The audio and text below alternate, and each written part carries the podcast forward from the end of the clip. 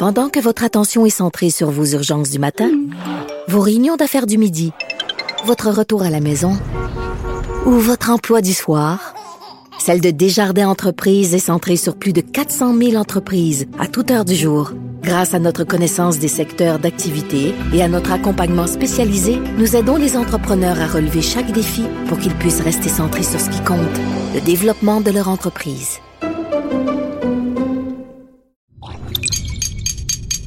Cube Radio.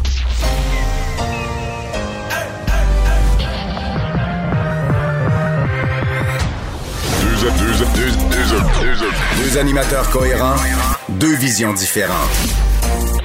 Une seule émission, pas comme les autres. Mario Dumont et Vincent Dessureau. Cube, Radio. Bonjour tout le monde, bienvenue à l'émission mardi 25 août. On va passer les deux prochaines heures à faire le tour de cette journée en actualité. Quelques décisions gouvernementales euh, à vous annoncer en lien avec la pandémie. Bonjour Vincent. Salut Mario. Ça va bien? Beau week-end? Très beau. Il a fait hier, souvent quand la météo nous dit qu'il fera pas beau, faut quand même garder espoir hein, parce que des hier finalement il y a eu plusieurs journées. L'été sous air humide la météo est difficile à prévoir. Tu traverses avec des 40 ou des 60% qui arrive quelque chose. Puis même, tu vois, cet été, une fin de semaine, on avait de la visite au chalet. Puis il y avait un après-midi, un dimanche après-midi. Écoute, c'est pas mêlant, là. Il y a eu des orages électriques dans la ville juste au sud de chez nous. Il y a eu de la grosse pluie au nord. Il y a eu tout, tout le tour. Puis sur le lac, c'était 50% soleil, 50% nuages, puis chaud, fait qu'on était bien, puis on n'a jamais eu une goutte de pluie. Fait que tu sais, si on s'était empêché, les prédictions c'était 60% il y en a eu tout le tour, on a entendu le tonnerre au loin, loin, loin, à un moment donné. Tu sais, la météo est dure à prévoir. L'hiver, là, c'est comme ça vient un gros front, une tempête, là. Ils te disent quasiment que l'air est froid, avec l'air est stable. Fait que là, tu vois la tempête arriver de loin. Mais l'été, oui, tu peux savoir qu'il va y avoir des systèmes nuageux, mais où est-ce que l'averse va se déverser, puis l'orage va se former, puis tout ça, ça devient un peu... Euh, c'était exactement ça hier, parce qu'à Montréal, euh, il a fait plutôt beau, puis tu voyais autour, là, avec les, radars météo, euh, les cellules orageuses à gauche, mm. à droite, mais des fois, tu es chanceux. C'est pour ça que c'est pas toujours la faute aux météorologues. Là. On dit, ouais, ils sont pas capables. L'été, quand, c'est instable, quand tu as un grand front chaud, un front froid qui passe, qui est clair, là, c'est, évident. Mais sinon, euh, quand c'est des cellules un petit peu éparpillées, ben là, il y a une notion de chance. Puis à l'inverse, à un moment donné, j'avais quelque chose à teindre dehors, là. Oh. Puis là, il annonçait 30% je me dis. 30 bah, En bas de 40, il pleut pas. Bah oui, oui c'est ça. 30% ben, c'est 30 Alors, fait on se fait prendre, là, tu sais. Bon, alors, euh, c'était une, décision qu'on attendait de la part du gouvernement. Qu'est-ce qu'on allait faire avec ces, ces, applications de notification ou de traçage euh, pour euh, la, la, COVID? Pour savoir est-ce que tu as été en contact au cours des derniers jours, de la dernière semaine avec quelqu'un qui, tout à coup, lui, se, se déclarait comme positif de la COVID? Oui, et on sait que ces applications-là font clairement pas l'unanimité. Moi, j'étais surpris que au gouvernement fédéral, Justin Trudeau était assez était, intéressé par ces, applications-là. Euh, mais vu, euh, je pense, l'inquiétude chez une partie de la population de ces applications-là de traçage, euh, j'étais surpris de voir que les, les, gouvernements poussaient en ce sens-là. Dans le cas du gouvernement du Québec, on a fait le point aujourd'hui là-dessus et on n'ira pas de l'avant. Mais il y a un gros mais, c'est pour l'instant. Donc, euh, en raison de, euh, des chiffres de l'épidémiologie présentement au Québec, on sait qu'on est en bas de 100 cas par jour. Alors, il n'y a pas de nécessité présentement pour une application de traçage présentement. C'est ce que le député Éric Kerr, euh, bon, et le ministre de la Transformation numérique a expliqué. par contre, d'ici à cette fameuse possible deuxième vague, on va se préparer. Alors, l'application, on veut qu'elle soit développée, qu'elle soit prête et au besoin, on pourra la sortir si, euh, évidemment, euh, cette deuxième vague arrive. On peut d'ailleurs écouter un extrait de Eric Kerr. Si cette deuxième vague que nous euh, craignons se concrétisait lorsque le ministre de la Santé et la Santé publique euh, en exprimant le besoin, que nous puissions déployer immédiatement une application qui euh, viendrait les aider. Et je vais reprendre euh, l'analogie de, M. Dubé. on ne sort pas les, avions citernes pour lutter contre un, feu de bosquet. Par contre, si ça devenait un feu de forêt, ben, vous comprendrez que ces avions-là devront être prêts à décoller puis à intervenir très, très rapidement. Je me pose quand même la question, est-ce qu'on se prive d'un moyen de, de, de, contrer la pandémie. en tout cas, je, j'ai mes interrogations, mais on reçoit le ministre Éric Kerr tout à l'heure. Oui. Il faut quand même qu'il y ait une grande partie de la population qui ah, l'ait, sinon c'est, ça fonctionne pas vraiment. Alors, est-ce qu'on ne croyait pas avoir le la plus belle preuve, c'est que moi, je l'ai. Moi, oui, bon. Je, peux te la montrer sur mon sel. Moi, je l'ai, l'application, là.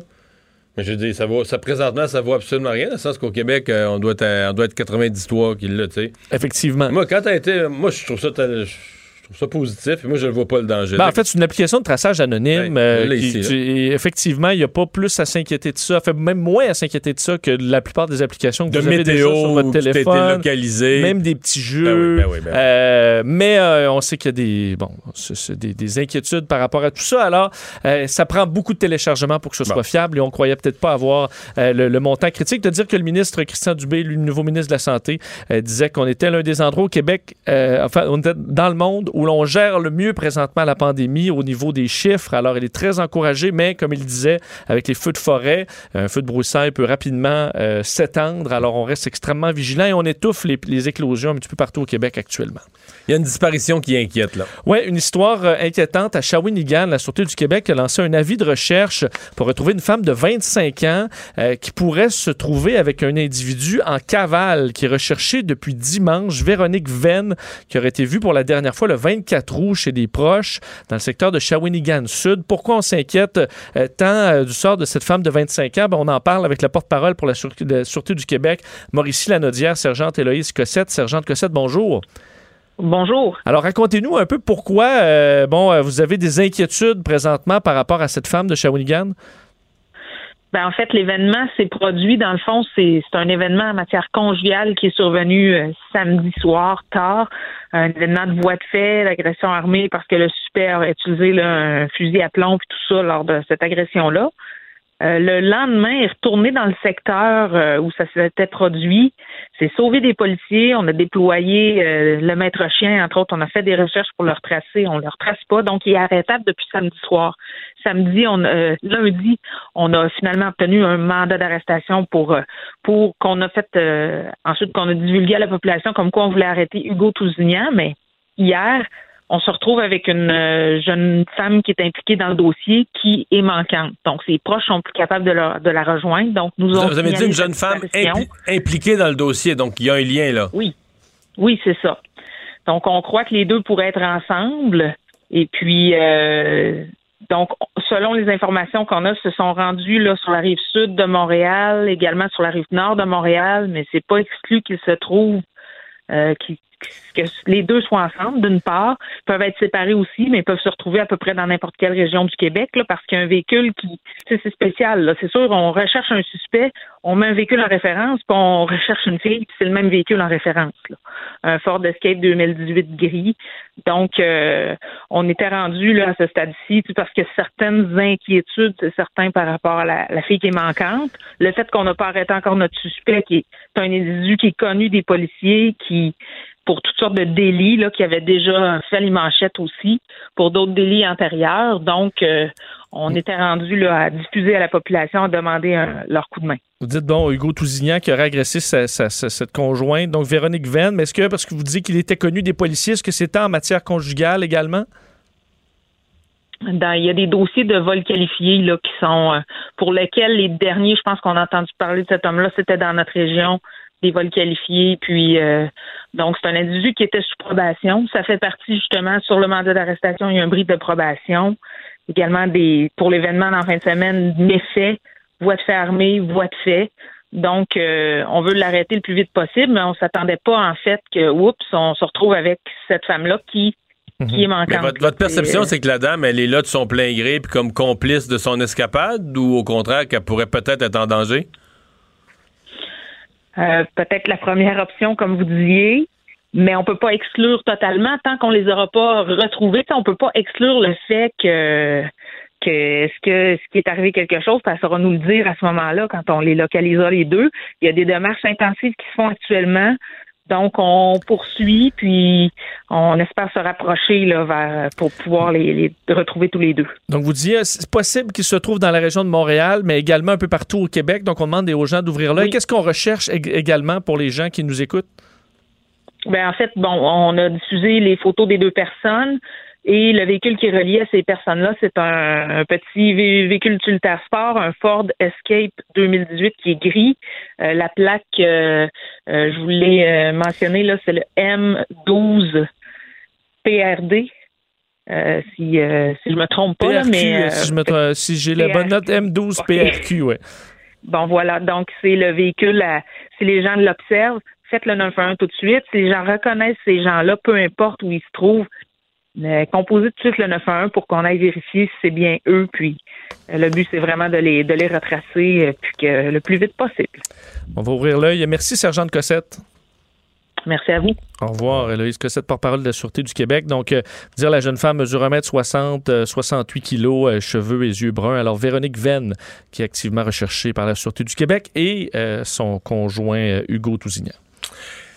Aaron O'Toole, donc, qui a fait ce matin sa première euh, conférence de presse, euh, bon, a répondu aux questions en français et en anglais. Un français correct, quoique tu entends ça, et tu te dis, ouais, si tu veux faire un bon débat des chefs et avoir espoir de le gagner, mon avis, il faut que tu l'améliores encore d'une coche. Il pourra travailler là-dessus. Oui. Faut dire que son discours de victoire, et semble son français était très bon. Je pense qu'il est bien travaillé. Il est meilleur la nuit. Oui, ben, ben, ouais, après euh, un peu de sommeil peut-être. En conférence de presse aujourd'hui, euh, euh, bon, c'était peut-être un petit peu plus difficile en français. Vous pourrez juger, mais bon, il peut travailler effectivement là-dessus dans les prochains mois. Mais le nouveau chef du Parti conservateur, Aaron O'Toole, qui, bon, a été questionné pour la première fois à la, suite de sa victoire contre Andrew Scheer. Et bon, plusieurs dossiers sont, sont, revenus sur le, tapis. De un, pour parler du Québec, il a vanté le travail du premier ministre ministre François Legault euh, durant la pandémie de COVID-19. Donc, j'ai beaucoup de respect pour François Legault. Euh, il en a parlé donc aujourd'hui et questionné sur euh, le dossier de l'avortement. Alors, questionné, bon, en raison de, son appui en 2016 au projet de loi C-225 déposé par une députée pro-vie, texte qui voulait modifier le code criminel pour ériger en infraction le fait de blesser un enfant à naître ou de causer sa mort en s'en en prenant une femme enceinte. C'était vu par des défenseurs des droits des femmes comme une brèche légale vers l'avortement. Il s'est défendu disant, je vais être clair, je suis un député pro-choix, euh, expliquer que c'était une question de sécurité publique à, ce moment-là, de, sécurité des femmes. Alors, il a été très clair sur le fait qu'il est euh, pro-choix. Vous faire entendre un extrait de ce, euh, de, ce point de presse ce matin et ben, de découvrir tranquillement le nouveau chef du Parti conservateur, Erin O'Toole. On peut l'écouter. Vous allez entendre le spin libéral ce mois. N'achetez pas ça. Voici ce que vous devez savoir sur moi. Je suis ici pour me battre pour vous et votre famille. Et le Canada a besoin d'un fighter. Nous pouvons avoir un gouvernement qui nous garde en sécurité et qui ne sera plus jamais pris par ce prix. En fait, c'est crucial. Pour faire ça, on a besoin d'un leader qui a de l'expérience dans la vraie monde, quelqu'un qui n'a pas peur de prendre les décisions difficiles. Bon. Ah. les mots sont là, mais c'est carré un petit peu. C'est un peu robotique. Stephen Harper, avec les années, avait appris, c'est comme s'il parlait là, en français. Il y avait des mots, des syllabes ou des, des, des, sons qui sortaient pas parfaits. Il y avait un accent. Là mais ça, il y a une fluidité, disons, dans le propos, que une phrase avait l'air d'une phrase et non pas comme robotisé. Il faut le pratiquer. Peut-être qu'en point de presse, et à force là, de le pratiquer. Il faut le pratiquer. Une des choses, je ne sais pas s'il va le faire. Stephen Harper, quand il a voulu s'améliorer, c'est pas compliqué. Il y avait dans son entourage des francophones, c'était interdit de parler en anglais. T'es en immersion. Fait que tous les jours, quelqu'un te parle en français dans ton bureau. Tout le temps. Tous les jours. Tu sais, pas, ça, ça, ça vient tu l'améliores. Sinon, il n'y a pas d'autres moyens parce qu'il ne pourra pas aller des, avec l'horaire qu'il va avoir dans les prochaines, dans prochaines semaines, il ne pourra pas aller en classe d'immersion. Puis là, il ne pourra même pas vraiment venir au Québec jaser avec monsieur, madame, tout le monde dans des activités. Tu ne peux, pas serrer de poignée de main. Euh, si tu viens rencontrer des gens, tu peux toujours leur parler en distanciation avec le masque. ça aide pas la communication. la communication dans une langue seconde. Là. Une petite heure de conversation, là. Euh, via Zoom. Là. Oui, peut-être. Au pire, aux deux jours, ça se fait en faisant du tapis roulant. Et d'ailleurs, un de ses euh, objectifs, euh, euh, ben, le fait lui s'inquiète sur l'unité nationale, la division présentement entre les provinces de l'Ouest et de l'Est, et entre autres avec le Québec. Alors, il n'y a, pas tard là-dessus. Il s'est adressé également au premier ministre, Jason Kenney, Doug Ford, bon, et discuté avec Justin. Puis là, il veut rencontrer François Legault. Oui, alors. Puis il n'est pas pressé. Une des choses que je note, c'est qu'il n'est pas pressé d'avoir des élections à telle enseigne qu'il dit que c'est Justin Trudeau. S'il y a des élections à court terme, c'est Justin Trudeau qui magouille parce que lui il pourrait vouloir des élections tout de suite, puis tout ça pour prendre les autres de court. Donc, si tu dis ça, c'est parce que t'es pas toi-même. euh, T'es pas du tout pressé d'avoir des élections. D'après moi, lui, euh, si c'était son choix, il se donnerait au moins. Mettons au printemps, là, quelque part en mai-juin, ça lui donnerait 8-9 mois. J'ai l'impression que c'est un peu le délai minimal qui se donne, un minimum de 8-9 mois pour. euh, Tu sais, les trois grandes, je dirais les trois grandes. Là, j'enlève le français, mais les trois grandes tâches. Prendre le contrôle du parti, placer tes gens, nommer des gens de confiance en différents postes, puis que ces gens-là. euh, que ces gens-là s'installent dans leur bureau puis installent le calendrier sur le mur. Non, mais tu comprends que Oui, euh. juste s'installer dans ses fonctions. Deuxièmement, préparer l'organisation pour une élection. Organisation, des, ça, ça inclut des candidats dans les comtés, etc. Et troisièmement, euh, penser à la plateforme, là. Ça prend, tu, te fais, tu, tu pars en élection, là, ça peut pas être le même programme qu'Andrew Scheer. Il y a quelques questions délicates, par exemple l'environnement. Euh, le- Où est-ce que les conservateurs passent la ligne entre le développement énergétique, l'Ouest, mais je pense qu'ils ne feront plus l'espèce de, de- de semi-négation de la réalité du changement climatique de la dernière fois, mais il faut que tu trouves une place où passer la ligne. Là. Combien de temps ça prend? Ça, mettons que tu veux faire ça vite pour être prêt. À mon avis, pour être prêt au mois de mai, faut que tu mettes les bouchées triples, là. pas double, triple. Pour le mois de mai? Ben, pour être prêt. Avant ça, mais avant ça, c'est que tu vas, le- tu, tu vas Ça le va être faire. mais Ça va être escamoté. Là. Le programme, tu vas avoir donné deux, trois personnes que tu n'auras même pas relu. Écrivez-nous quelque chose, puis tout ça. puis tu- Après ça, les choix de candidats, tu vas être obligé de déléguer à des gens, des candidats que le chef a même pas rencontrés. Puis même les gens qui les rencontrent, des fois, c'est une seule entrevue, pas de deuxième rencontre, on te prend. ben- Fait tu sais, tout ce que je viens de dire, tu sais ce que ça donne, là. Des candidats choisis du premier coup. T'as pas le temps, t'as pas Ouais. le temps. là. Tu finis, tu y arrives pareil. Là. Le Parti conservateur dira pas aux élections, on hisse le drapeau blanc, on n'est pas prêt. Là. Ils vont aller se battre sur le terrain. Mais c'est que t'as toute, une- t'as toute une série d'actions qui ont été vite faites. Et c'est vrai que si tu veux marteler sur le dossier du déficit immense, ben, tu vas l'avoir encore euh, en mai, tu vas l'avoir encore ouais. l'an prochain. euh, Oui, je sais, pense pas que le déficit va être réglé ça printemps. six mois. Non. Euh, Il y a le Parti québécois, en fait, il y a une commission parlementaire à l'Assemblée nationale qui commence à étudier le projet de loi 53 sur les agences de crédit. Et donc, euh, le Parti québécois s'est prononcé concernant la, protection qu'on devrait recevoir. Par exemple, les clients de Fluide Desjardins, les clients qui ont, vu leur identité volée, leurs données volées, qui sont maintenant des nouveaux clients d'Equifax. Oui, et euh, est-ce que les agences de crédit devraient euh, charger là, pour la donc des frais pour la protection des dossiers de leurs clients? Du moins, ce que Martin Ouellette, le député du Parti québécois, fait plaider aujourd'hui, alors qu'on reprenait effectivement l'étude du projet de loi 53 qui encadrera ce travail des agences de crédit après le scandale du, vol chez Desjardins. Euh, mais si c'est adopté dans sa forme actuelle, le projet de loi qui va permettre aux Québécois victimes de fraude de faire appliquer là, un verrou pour bloquer son dossier de crédit, de sorte que dès qu'il y a une activité, ben, euh, c'est bloqué, il faut avoir une autorisation. Euh, mais on, on devra payer pour ce service-là. Donc, les agences de crédit pourront charger des frais. Ce qu'on juge du côté du Parti québécois inconcevable.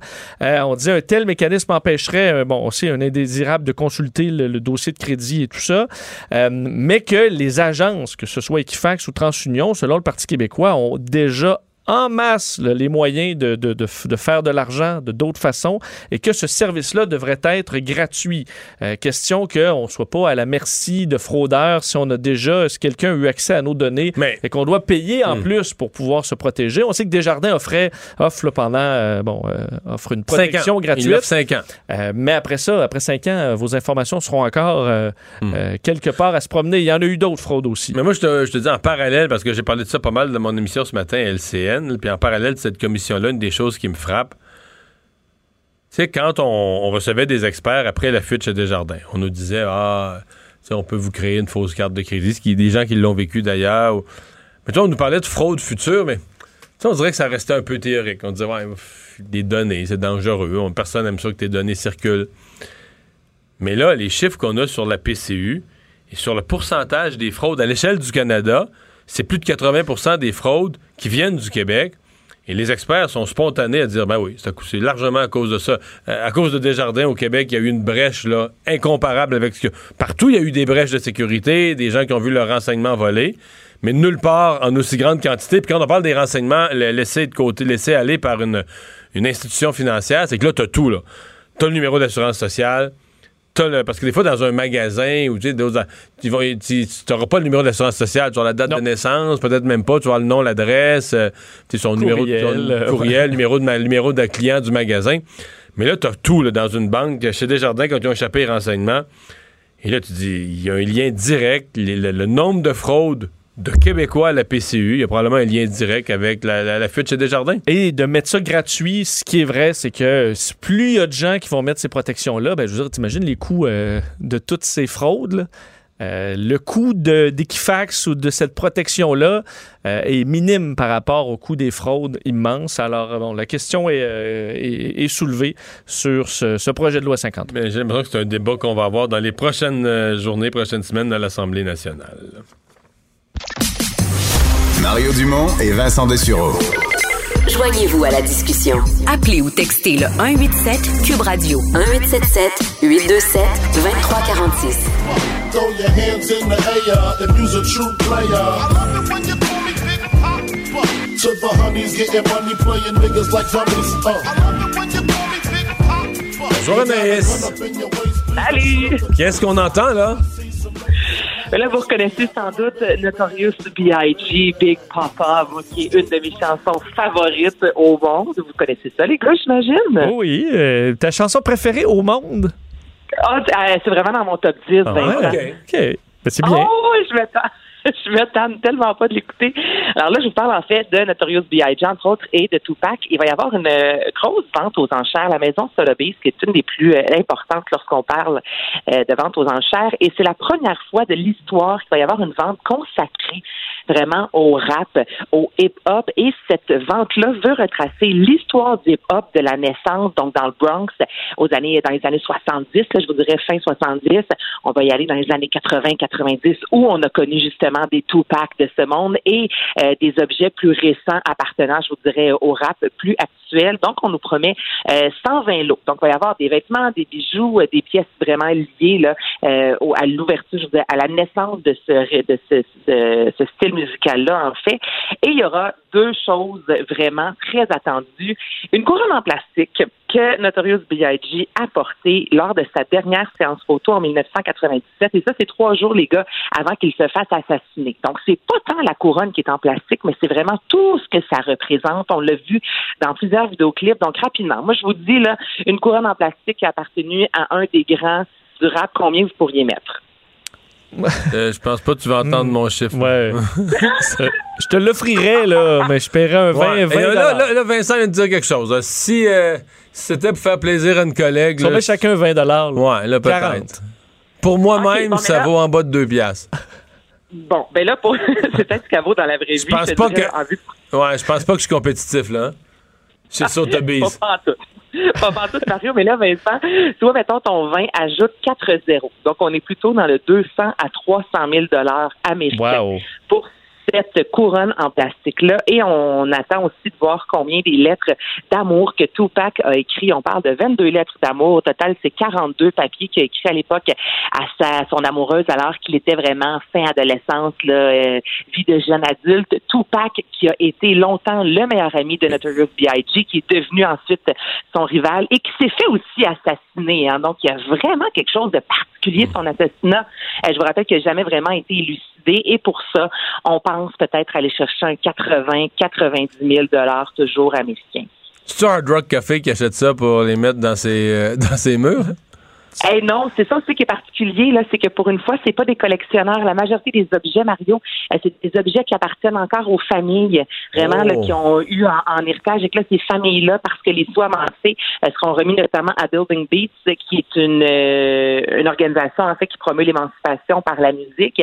Alors, contrairement à beaucoup d'autres ventes aux enchères où ce sont vraiment des collectionneurs qui décident de vendre certaines choses, là, c'est la famille qui garde depuis longtemps, exemple, les lettres de Tupac et on se dit, OK, là, c'est pour une bonne cause. On met ça aux enchères. Donc, il y a vraiment quelque chose de beau dans tout ça et de mythique à cette vente-là, là, je pense, parce que c'est la première fois, comme je vous dis, qu'on met vraiment l'histoire du hip-hop de l'avant. Euh, la pandémie affecte encore euh, le milieu culturel. Anaïs Lara Fabian qui quitte The Voice en France, Tu l'as bien dit. qui va, mais on n'a pas le choix, euh, pour rester au Québec et annule sa tournée. Tu l'as tellement bien dit, le The Voice, j'adore. Ça. Et ça, ben oui, effectivement. Ben oui, c'est vrai, hein, c'est pas la voix, c'est le, le The Voice. Et euh, ça a été annoncé en fait sur les médias sociaux. Donc, elle l'a annoncé sur sa page Instagram, disant, un peu comme tu viens de le dire, c'est en raison de la COVID, parce qu'on sait que Lara Fabian demeure au Québec, elle demeure à Montréal, les tournages, évidemment, c'est en France. Et là, elle a dit qu'avec la COVID, ça demeure trop instable et elle ne veut pas mettre en, tourna- en danger les tournages parce qu'évidemment, s'il y a une deuxième vague et qu'elle doit être en France et que là, elle reste à Montréal, ça devient très compliqué. Euh, donc, elle a décidé de ne pas pour une deuxième année retourner dans son gros fauteuil rouge. Et en même temps, ben, au mois de septembre, il y avait plusieurs dates de tournée en Europe et ça aussi, ça a été annulé et le tout est reporté. Là. Ben, je dis annulé, c'est reporté en 2021, mais d'ici là, évidemment, on évite les voyages outre-mer le plus possible. Wow. C'est drôle, The Voice, parce que les Français, ils, ils ont développé une, euh, une nouvelle langue. Tu sais, c'est qu'ils parlent ni anglais ni français. c'est sûr que The, personne dit ça, là. Non, c'est ça. Ils parlent plus français. Mais en fait, parce qu'au Québec, là, tu probablement que si une émission avait vraiment un nom en anglais puis il pouvait pas être traduit d'aucune manière, on, mettons que ça, là, on dirait The Voice, ça, on le dirait dans un anglais, en tout cas, pas un petit Mais on accent, pas mais- le. non, non, c'est ça. The Voice. Puis là, c'est quoi la? C'est plus du français, c'est plus de l'anglais, c'est plus rien. là, c'est- Mais c'est ça sonne cool, là, je pense, d'avoir un petit peu d'anglais euh, Mais ça, en France. c'est pathétique. Pour vrai, là. euh, Oui, mais pour nous, c'est plaisant à dire, Mario, en même temps, le fameux The Ah, Voice. nous, nous, ça nous amuse Mais totalement. ils, ont moins, ils ont moins peur de, de, de la- de- de l'anglais parce qu'ils ont quand même une force de nombre un peu plus, Oui, un peu mais. plus grand que nous ici. Là. Techniquement, ils sont un empire, tout ça. Ils devraient être gênés face à nous, là. Mais ça les, ça les amuse quand ils voient qu'on a traduit ça. Ah, ils ont traduit ça par la voix. Ils sont, sont tout amusés de ça. Ils, sont pas, ils trouvent pas ça comme normal. Ils disent, Ben non, on est en français, de voix, c'est pas dur à traduire. C'est pas le nom de quelqu'un, là. C'est pas pas dur à traduire, là. Ils sont tout, éner- sont tout émerveillés, tout énervés de ça. Mais d'ailleurs, quand on a l'accent québécois, moi, ça m'insulte toujours. Quand on a l'accent québécois, souvent, ils nous répondent dans un anglais, un serveur, mettons au restaurant à Paris, ils te répondent dans un anglais tout croche. Et moi, je leur donne tout un show, je peux te dire ça. Je m'excuse, je fonds en excuses. Puis je dis, ah, excusez-moi, je parle que français, je suis pas bilingue, je parle pas anglais. Vous pourriez trouver quelqu'un ici qui parle français. Je suis en France, là. Puis je, je demande quelqu'un qui parle français, plaidant, hein, m'excusant de mon incompétence. unilingue en français. D'être unilingue français, de pas parler l'anglais. Puis je dis, je dis que je fais là que je parle très bien, j'ai étudié en anglais. dit, faudrait que je que je l'apprenne un jour, puis tout ça, puis je m'excuse, puis tout ça. Et là, comment ils réagissent? Ben, il parle en français, qu'est-ce que tu vas être en France? Oh oui. Tu que je, fais ça en me disant, j'espère qu'ils se rendent compte qu'ils sont nono, tu leur parles en français parce que t'as pas le même accent qu'eux. euh, C'est, pas tout le monde qui a pas ton, c'est pas tout le monde qui a pas ton accent. Quand les Marseillais débarquent à Paris, ils leur parlent-tu en anglais? Ah, ben, foi. Bon. Parle-moi de Céline Dion. Hey, on va changer de Céline. Mais tu me parles d'accent. Céline a dévoilé un court métrage de 7 minutes, un an après la sortie de Courage. Elle euh, brise en quelque sorte le silence et euh, s'explique un peu, raconte, excusez-moi l'expression, le behind the scene, euh, comment ça a été quand même exigeant émotionnellement pour elle de tourner, d'enregistrer ce premier album-là, premier album en anglais depuis le décès de René. Elle raconte justement qu'elle s'est retrouvée euh, mère monoparentale. Et c'est ça, Mario, tu parles d'accent, mais et je vais vous faire entendre un extrait. Écoutez ce court euh, métrage-là. Bon, Céline est magnifique, il y a des mouvements de danse. Elle porte un beau chignon avec une robe jaune canari. Et je retrouve la Céline québécoise. Moi, je trouve qu'il y a souvent la Céline, et je suis pas la seule, même elle l'a dit, la Céline qu'on voit aux États-Unis, à Jamie Fallon. C'est plus euh, glamour, vraiment, là, avec son côté américain. Et il y a la Céline qu'on voit souvent en entrevue ici, qui nous sort steak de dingue patate avec ses jokes. Et c'est cette Céline-là qui parle, oui, en anglais, mais avec son côté très, je trouve, humain, très québécois. On entend même son accent québécois par moment. Moi, ça m'a fait du bien de l'entendre, oui, parler en anglais, mais de retrouver un peu ses racines québécoises. Et là, je vous fais entendre un extrait où elle dit que oui, elle va bien. Non, elle va pas toujours bien, mais elle est aussi bien de dire je vais bien parce qu'elle se doit d'aller bien pour sa famille, pour sa carrière. On écoute ça. to you. You lose the love of your life, and you have to carry the house and the children and tell them it's going to be all right. So, no, I'm not fine. But I am fine because I want to be okay. I need to be okay. And I wanted to sing, I'm okay. And I also wanted to sing, you know, sometimes there's not one moment where I don't think about you. I would be lying if I said C'est un court métrage qui a fait le tour de la planète depuis les 24 dernières heures. Pour vrai, c'est bon. Mais c'est un court-métrage, dans le fond, qui est, qui est disponible, tout simplement mis en ligne, là, qui, qui est... Simplement mis en ligne sur Internet. Vous êtes produit par elle-même, c'est pas, euh, pas sur aucune plateforme particulière ou? Non, non, non, c'est produit par euh, elle-même, vraiment, qui veut euh, s'ouvrir euh, sur ce qu'elle a vécu depuis le décès de René. Donc, elle parle à la caméra avec des mouvements de danse, de la musique dans un beau décor, euh, et on découvre un peu comment Céline a vécu ça depuis le, le départ euh, de sa tendre moitié. Anaïs, c'est aujourd'hui que se déroule le premier lancement physique euh, d'un album. Et bon, là, il y a des gens qui vont s'amuser avec le nom du théâtre, c'est sûr. Ah oui. Ayant dès le début là, de, la, de la pandémie, on en a, j'y avais même pas pensé, Vincent, en le disant, mais c'est vrai. Donc, c'est au théâtre Corona. Tout est dans tout. Et c'est la chanteuse Coralie. Je vais vous faire entendre en trame de fond euh, la pièce euh, Génération. Donc, c'est vraiment le premier lancement physique ce soir. Elle sera sur scène avec Christian-Marc Gendron. Et c'est comme, ça fait du bien au moins de savoir qu'enfin, on peut euh, assister à un lancement versus tous les autres qui ont été euh, virtuels sur, euh, exemple, l'application Youp, la salle virtuelle. Les gens sont invités à porter un masque. En fait, c'est obligatoire. Il y aura la distanciation sociale. Mais quand même, pour les artistes, c'est une bonne nouvelle de pouvoir recommencer parce que les mardis, habituellement, c'est ce qui se passe. C'est toujours des lancements de disques. Là, l'automne s'en vient. Il va y en avoir plusieurs. Et ce soir, c'est officiellement le premier. Merci Anaïs. Un On va, aller, plaisir. on va aller à Bye une bye. pause. Euh, Dans un instant, on se demande pourquoi le gouvernement a mis sur la glace euh, son projet de recours euh, à une, à une application pour tracer les gens qui auraient la COVID. Pendant que votre attention est centrée sur cette voix qui vous parle ici, ou encore là, tout près ici, très loin là-bas, Celle de Desjardins Entreprises est centrée sur plus de 400 000 entreprises partout autour de vous. Depuis plus de 120 ans, nos équipes dédiées accompagnent les entrepreneurs d'ici à chaque étape pour qu'ils puissent rester centrés sur ce qui compte, la croissance de leur entreprise.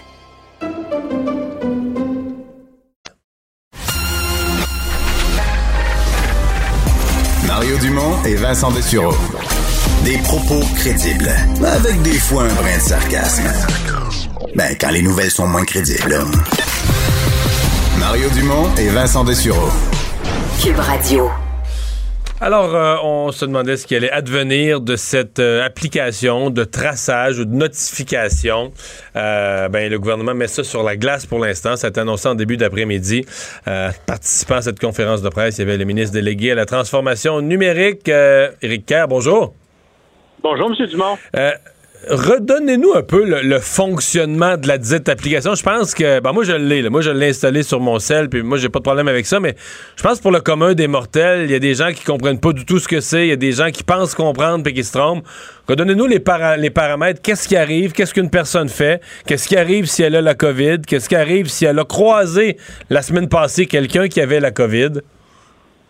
Ben, en fait, c'est très simple. Quand on télécharge l'application, que cette application-là va faire, c'est euh, générer ce qu'on appelle un identifiant de contact de proximité.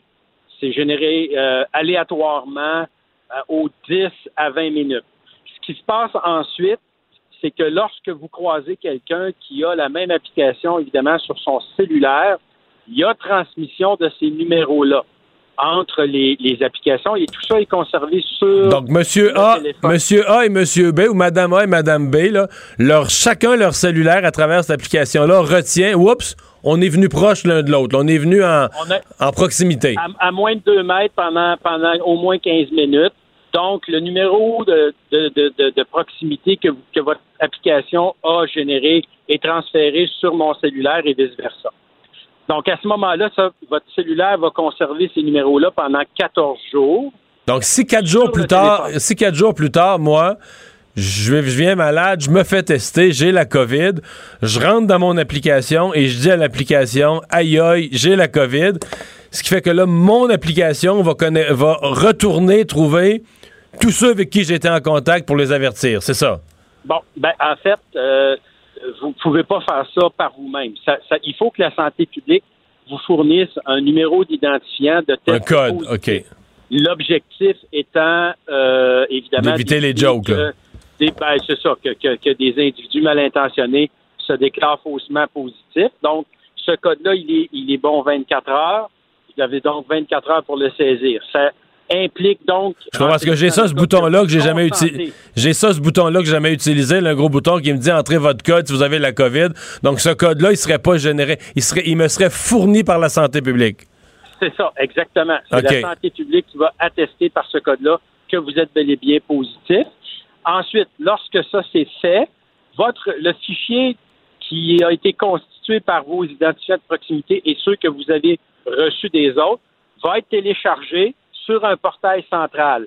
Et donc, tous ceux qui ont l'application euh, au Québec pourront aller chercher ce fichier-là. Et là, l'application, elle, va vérifier est-ce qu'un des identifiants de proximité que moi j'ai généré se retrouve dans une des listes de ceux qui ont été testés positifs, oui ou non. Si la réponse est non, tout va bien. Si la réponse est oui, à ce moment-là, l'application, euh, bon, elle est paramétrée différemment, dépendamment des, différentes directions de santé publique, mais elle va vous donner les consignes à suivre. Euh, Donc l'application va m'avertir. Euh, elle me dira pas qui, par exemple. Elle me dira pas vous avez été en contact avec Madame une telle dans un. Non, mais l'application, il y a à aucun moment dans l'opération, M. Dumont, vous pouvez retracer de qui vous vient l'information que vous Je comprends. Donc, l'application va me dire, man, t'as été en contact avec quelqu'un qui a la COVID et me donner des directives pour aller, bon, pour les étapes suivantes. Et voilà. Donc, euh, on peut penser à, mettez-vous en, isolement volontaire, à trouver euh, un endroit proche de chez vous où vous pouvez aller vous faire tester, aller vous faire tester, etc., etc., etc. OK. Je comprends on est tous devenus un peu maniaques, là, tu sais, puis là, aujourd'hui, on parle de, des, vols d'identité, on est tous maniaques de la protection de nos vies privées. Moi, j'ai comparé, je l'ai fait l'exercice, j'ai consulté quelques experts, j'ai comparé cette application-là avec plein d'autres affaires que j'utilise. Moi, j'utilise, euh, exemple, tu Google Maps, les applications météo te suivent pour te dire s'il fait beau euh, dans la ville où tu es aujourd'hui, etc., etc. Ah, Monsieur Dumont, si je peux, si je peux, euh, Facebook, si vous avez un compte Facebook, vous avez un haut niveau de, de, sensibilité. Je comprends. Donc, donc, moi, j'ai considéré que cette application-là, le ratio entre le, très faible risque supplémentaire au niveau de me suivre ou de ça qu'elle m'amène, très, très, très, très faible comparé à d'autres applications bien plus envahissantes, versus le bénéfice personnel, égoïstement, que je peux avoir de dire, ben là, moi, je veux, tu sais, si j'étais en contact avec quelqu'un, je veux le savoir. Puis un côté égoïste, puis un côté aussi de dire, ben je veux aussi être une personne responsable. Je veux pas le ramener à la maison, puis aller voir mes parents âgés, puis tout ça. Fait je trouve que j'ai tous les avantages à être averti. Ça arrive à ma question centrale. Pourquoi vous allez pas de l'avant? Il me semble c'est Surtout si c'est sur une base volontaire. les gens, je sais, il y a des gens qui ont peur des complots, qui pensent que dans l'application, il y a des bonhommes en dessous, puis tout ça, puis ils vont transmettre ça aux extraterrestres. Mais eux, qui, si c'est volontaire, là, pourquoi on laisse pas à ceux qui veulent se protéger entre eux? Moi, je pense que les trois quarts de la population du Québec voudraient collaborer à cette protection-là, non? Oui. Ben, en fait, euh, je vous dirais qu'il y, y, a le contexte, puis il y a deux éléments qu'il faut mettre en place. le contexte, c'est qu'actuellement, euh, la pandémie est sous contrôle au Québec. On est à moins de 10 cas par, par million d'habitants. Et comme l'expliquait M. Dubé aujourd'hui, en deçà de 20 cas par million d'habitants, on considère que la pandémie est sous contrôle. Donc, euh, un outil supplémentaire aurait potentiellement pas d'impact sur la situation qui est sous contrôle.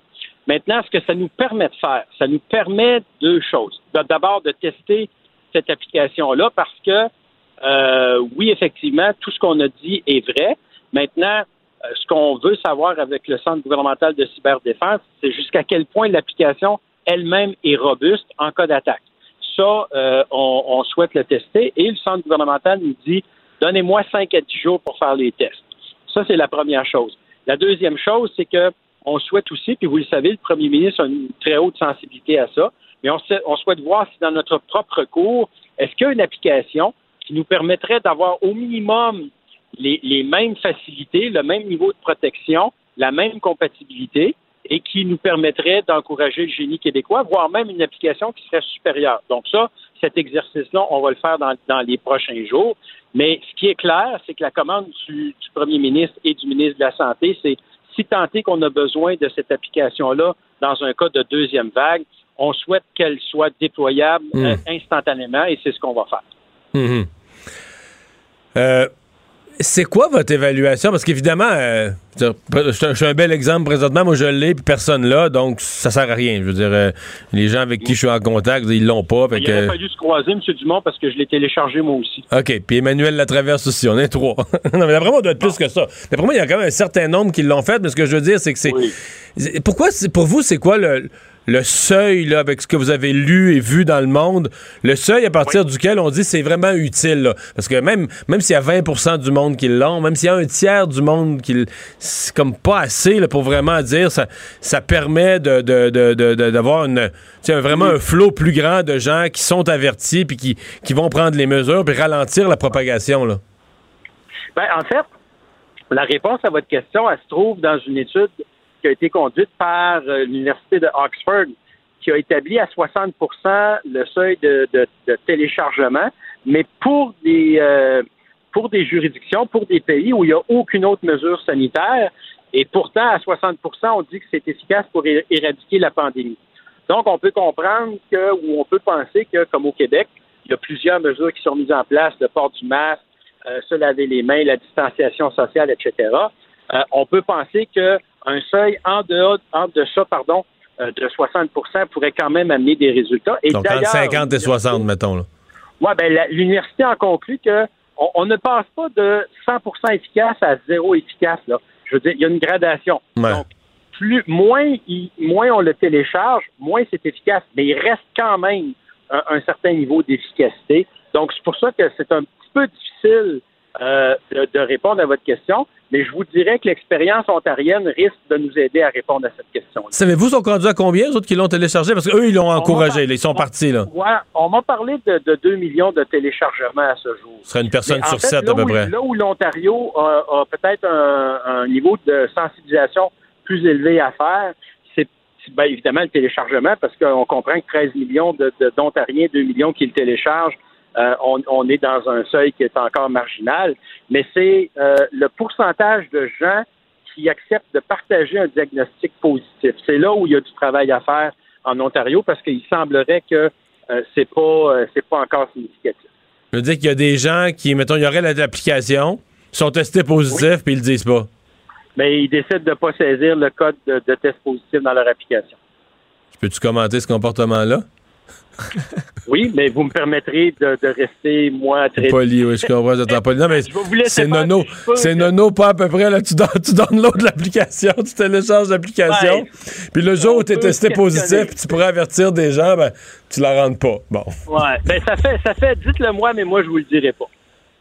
OK, ouais, c'est effectivement, vous avez raison, on peut voir ça comme l'égoïsme suprême, de dire, moi, je télécharge l'application pour être averti, moi, si quelqu'un d'autre, mais moi, ouais, moi, je le fais pas à l'inverse, ouais, effectivement. Ouais. Ça, c'est Mais, fort. mais, Euh, mais- mais encore là, M. Dumont, ça, ça nous renseigne sur quoi? Ça nous renseigne sur le fait que les gens ont encore une crainte par rapport au fait que l'ensemble du processus assure l'anonymat. Parce que si les gens euh, sont absolument convaincus que tout ça va rester anonyme, moi, je pense qu'il n'y en aurait pas d'hésitation. Puis je vous dirais que le fait que le gouvernement ait décidé peut-être de retarder ou d'attendre euh, que ce soit vraiment nécessaire, ça nous permet de continuer la conversation euh, publique, puis de dire aux gens, écoutez, si tant est qu'on déployait une application de ce type-là, sachez que l'ensemble du processus va garantir Hmm. Ouais. euh, l'anonymat.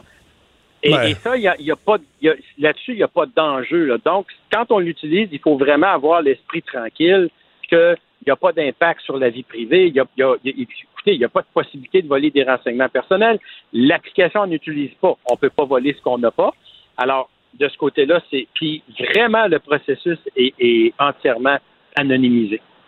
Euh, Monsieur Kerr, évidemment, euh, tous, ceux qui sont sur les réseaux sociaux ou qui ont écouté les nouvelles dans les dernières semaines voient bien qu'il y a quand même une opposition euh, au Québec d'anti-masques qui font des manifestations qui sont très visibles sur les réseaux sociaux. À quel point ça a un impact sur cette décision-là et sur les autres, sur votre gestion de la pandémie? Au Conseil des ministres? Est-ce que on prend ça en compte, le fait qu'il y a une partie qui est très visible de la population, qui est vivement contre tout ça, projet de loi 61, ben là, qui, n'est plus la gestion des masques, la gestion de la pandémie, la gestion des applications euh, de la COVID? Mm. Non, ben écoutez, nous, la seule chose qui nous préoccupe, c'est euh, de déployer des, des- moyens qui sont euh, de nature à nous permettre de contrer la pandémie, de garder tout ça sous contrôle jusqu'au jour béni où on pourra vacciner les gens et là, mettre ça derrière nous. Donc, en attendant, on ne va pas les idées sur, sur les moyens, sur les outils qui seront nécessaires. Mais dans le cas qui nous préoccupe, euh, compte tenu du fait que je vous disais euh, que la, pandémie est, sous contrôle au Québec pour le moment, on, on, on, préfère dire, ben, écoutez, on va utiliser ce temps-là pour préparer la mise en place d'une application et être prêt si tant qu'on en a besoin. Puis écoutez, tant mieux si on n'en a pas besoin. Je pense que ce serait une bonne nouvelle, là. Mais si tant est qu'on en a besoin, ben à ce moment-là, on sera prêt et, et, tout ça pourra être déployé extrêmement rapidement.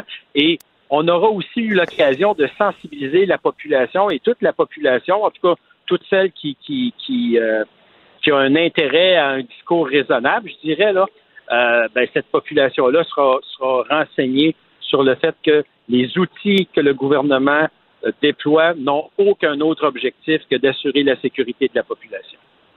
Monsieur Kerr, merci. Pendant que votre attention est centrée sur vos urgences du matin, vos réunions d'affaires du midi, votre retour à la maison ou votre emploi du soir, celle de Desjardins Entreprises est centrée sur plus de 400 000 entreprises à toute heure du jour. Grâce à notre connaissance des secteurs d'activité et à notre accompagnement spécialisé, nous aidons les entrepreneurs à relever chaque défi pour qu'ils puissent rester centrés sur ce qui compte, le développement de leur entreprise.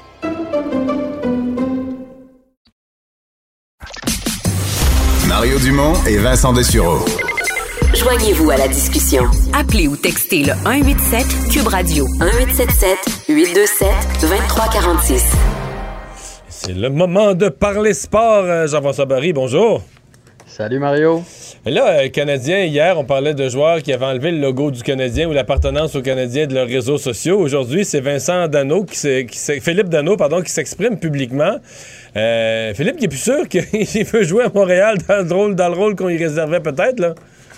Ben, en fait, là, je trouve qu'on exagère avec ça, si tu veux mon avis. Il a, ah juste, été, il a, ben, il a juste été honnête. Puis là, là évidemment, on dirait que la nouvelle se déforme un petit peu par petit peu. On lui a demandé est-ce que tu es prêt à devenir un centre défensif, euh, comme on, a, on t'a utilisé dans les séries. Puis Philippe Dano a dit non, je suis pas prêt à accepter ça je, trouve qu'il n'y a rien de très vilain là-dedans, dans le sens que Philippe Dano se voit un peu comme un Patrice Bergeron. Puis Patrice Bergeron, même s'il est bon sur les mises en jeu, qui est bon pour contrer le, meilleur trio adverse, il est quand même capable de produire à l'attaque. Puis c'est normal qu'il réponde ça, parce que Philippe Dano euh, va, va jouer sa dernière année de contrat l'an prochain.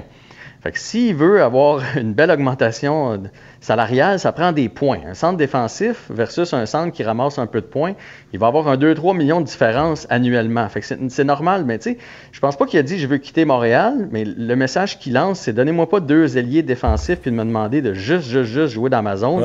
Il veut continuer de contribuer à l'attaque, puis je pense que dans la Ligue nationale actuelle, tu as au moins trois trios qui peuvent produire. C'est ça le message qu'il a envoyé aujourd'hui. Moi, j'ai pas vu ça. J'ai vu ça de façon honnête. Je pense qu'il est encore dans les plans du Canadien, non? Ben, Vraiment? Il se donne, il est bon dans toutes les facettes du jeu il est euh, francophone, ce qui est pas ce qui est pas négligeable. Fait que oui, il est dans les plans du Canadien, mais c'est ça, il a vu euh, Suzuki Keke, parfait, il est content, mais on dit souvent que le hockey là, c'est le sport d'équipe le plus individuel. Hein? Fait que quand il y en a un qui joue sur le power play, il y en a un qui joue pas sur le power play. Quand il y en a un qui joue avec euh, le super bon allié, ben l'autre il joue pas avec le super bon allié. Fait que le bonheur des uns fait pas toujours le bonheur des autres dans une équipe de hockey. Puis je pense je pense pas que Dano a l'intention l'année prochaine de récolter 15, 15 euh, points puis d'uniquement jouer de façon défensive. C'est le désavantage numérique, je comprends. Euh, tu nous avais promis hier le bilan de bilan du Canadien par morceau. si on parle de Philippe Dano, est-ce qu'on fait le bilan de, de toute l'attaque? Ben, c'est ce que je me disais. Il me semble que Philippe a mis la table aujourd'hui. Donc euh, là, on se rend compte qu'on a peut-être une belle profondeur au centre, qu'on n'a pas eu depuis longtemps. Ouais, c'est ça. Ben oui, c'est une bonne nouvelle. En même temps, on le disait hier, il ne faut pas s'emballer avec Keke et Suzuki. Oui, ils vont être bons. Ça ne veut pas dire qu'ils vont l'être l'année prochaine. Ça se peut que l'année prochaine, il y ait des hauts et des bas encore. Ça ne veut pas dire que les deux vont faire 80 euh, euh, ou 70 points assurés l'année prochaine. Fait qu'il faut se garder quand même. Dans le cas de Kotkaniemi, si on regarde la saison de cette année, de octobre, Bon, incluons ces derniers matchs qui viennent de jouer euh, en août, mais si on l'inclut au complet de octobre à août, c'est pas parfait tout le long. Là. Ça peut être en dents encore, il y a juste 20 ans. Fait que, il, il, faut pas, il faut pas partir en peur. Mais ça regarde bien de ce côté-là, mais il faut, faut, faut, tempérer nos attentes. Moi, je pense où là où on a besoin, c'est d'un marqueur. On l'a vu en série, là, un marqueur naturel que des fois tu vois pas de la game, puis là tu regardes la feuille de pointage à la fin, tu fais ah ben Colin, il y a deux buts, une passe finalement. Tu ce, ce genre de gars-là qui ramasse, qui traîne en avant du filet, puis un petit peu de physique parce que Tatar est pas si gros, puis il joue pas gros. Euh, Domi est, est pas gros. Euh, Drouin, il a un bon physique, mais c'est pas quelqu'un qui joue gros. Fait que ça, ça serait bon aussi d'ajouter un petit peu de physique. Puis, euh, C'est-à-dire que l'équipe a de la misère. Ouais. Domi, Domi L'équipe a de la misère à se faire de l'espace. Quand tu joues contre un adversaire qui a des gros défenseurs, qui laisse pas de place dans la zone, à un moment donné, il faut que tu te places dans la zone. Tu pousses, tu vas en arrière des défenseurs, là, ils sont obligés de se revirer de bord. Mais l'impression qu'on a, c'est que quand les Canadiens font face à ce genre d'équipe-là, ben, en attaque, là, ils restent le long des bandes. Des fois, ils finissent la soirée, puis on a eu beaucoup de lancers. Oui, je comprends, parce que vu que tu pouvais pas t'approcher du but, là, T'as lancé de loin tout le temps. Ça a fait des, ça c'est vrai, ça a fait des lancers. Tu pouvais pas faire de passe, tu pouvais pas rentrer dans l'enclave, tu pouvais pas faire de jeu. Tu sais, tu peux pas aller au filet. Fait que t'as lancé. mais Mais je suis d'accord avec toi. Puis Alain Vigneault, c'est exactement ce qu'il ce qu'il a dit à la fin de la série parce que les- les- il y a des, des spécialistes qui ont dit que les Canadiens vous ont dominé au chapitre des tirs au but. Il a dit oui, mais pas au chapitre des chances de marquer. Tu sais, des tirs au but de partout, euh, c'est c'est pas dangereux. À la limite, c'est ça qu'on veut. Fait qu'un petit peu de physique pour se rendre un peu plus en avant du filet. Puis peut-être que la Mais Johnny Gaudreau, là, parce que c'est ça qui circule ces jours-ci. euh, Johnny Gaudreau qui serait disponible à Calgary, tu comprends ça? Parce que c'est un Ah, autre petit joueur. Honnêtement, honnêtement c'est un petit joueur, mais si lui est disponible, c'est un magicien. Lui, il vient de te relancer ton avantage numérique, puis on sait à quel point la Ligue nationale, c'est une ligue d'avantage numérique. Fait que si jamais il est disponible, puis tu peux l'avoir, même s'il est petit, on ira chercher du physique ailleurs. Ça, c'est sûr qu'on met la main là-dessus. Donc la transaction, euh, t'as un peu. C'était qui? On mettait dedans? Domi. Un premier choix au repêchage, un choix de première ronde au repêchage. Puis il m'en manque un, là. Ah, euh.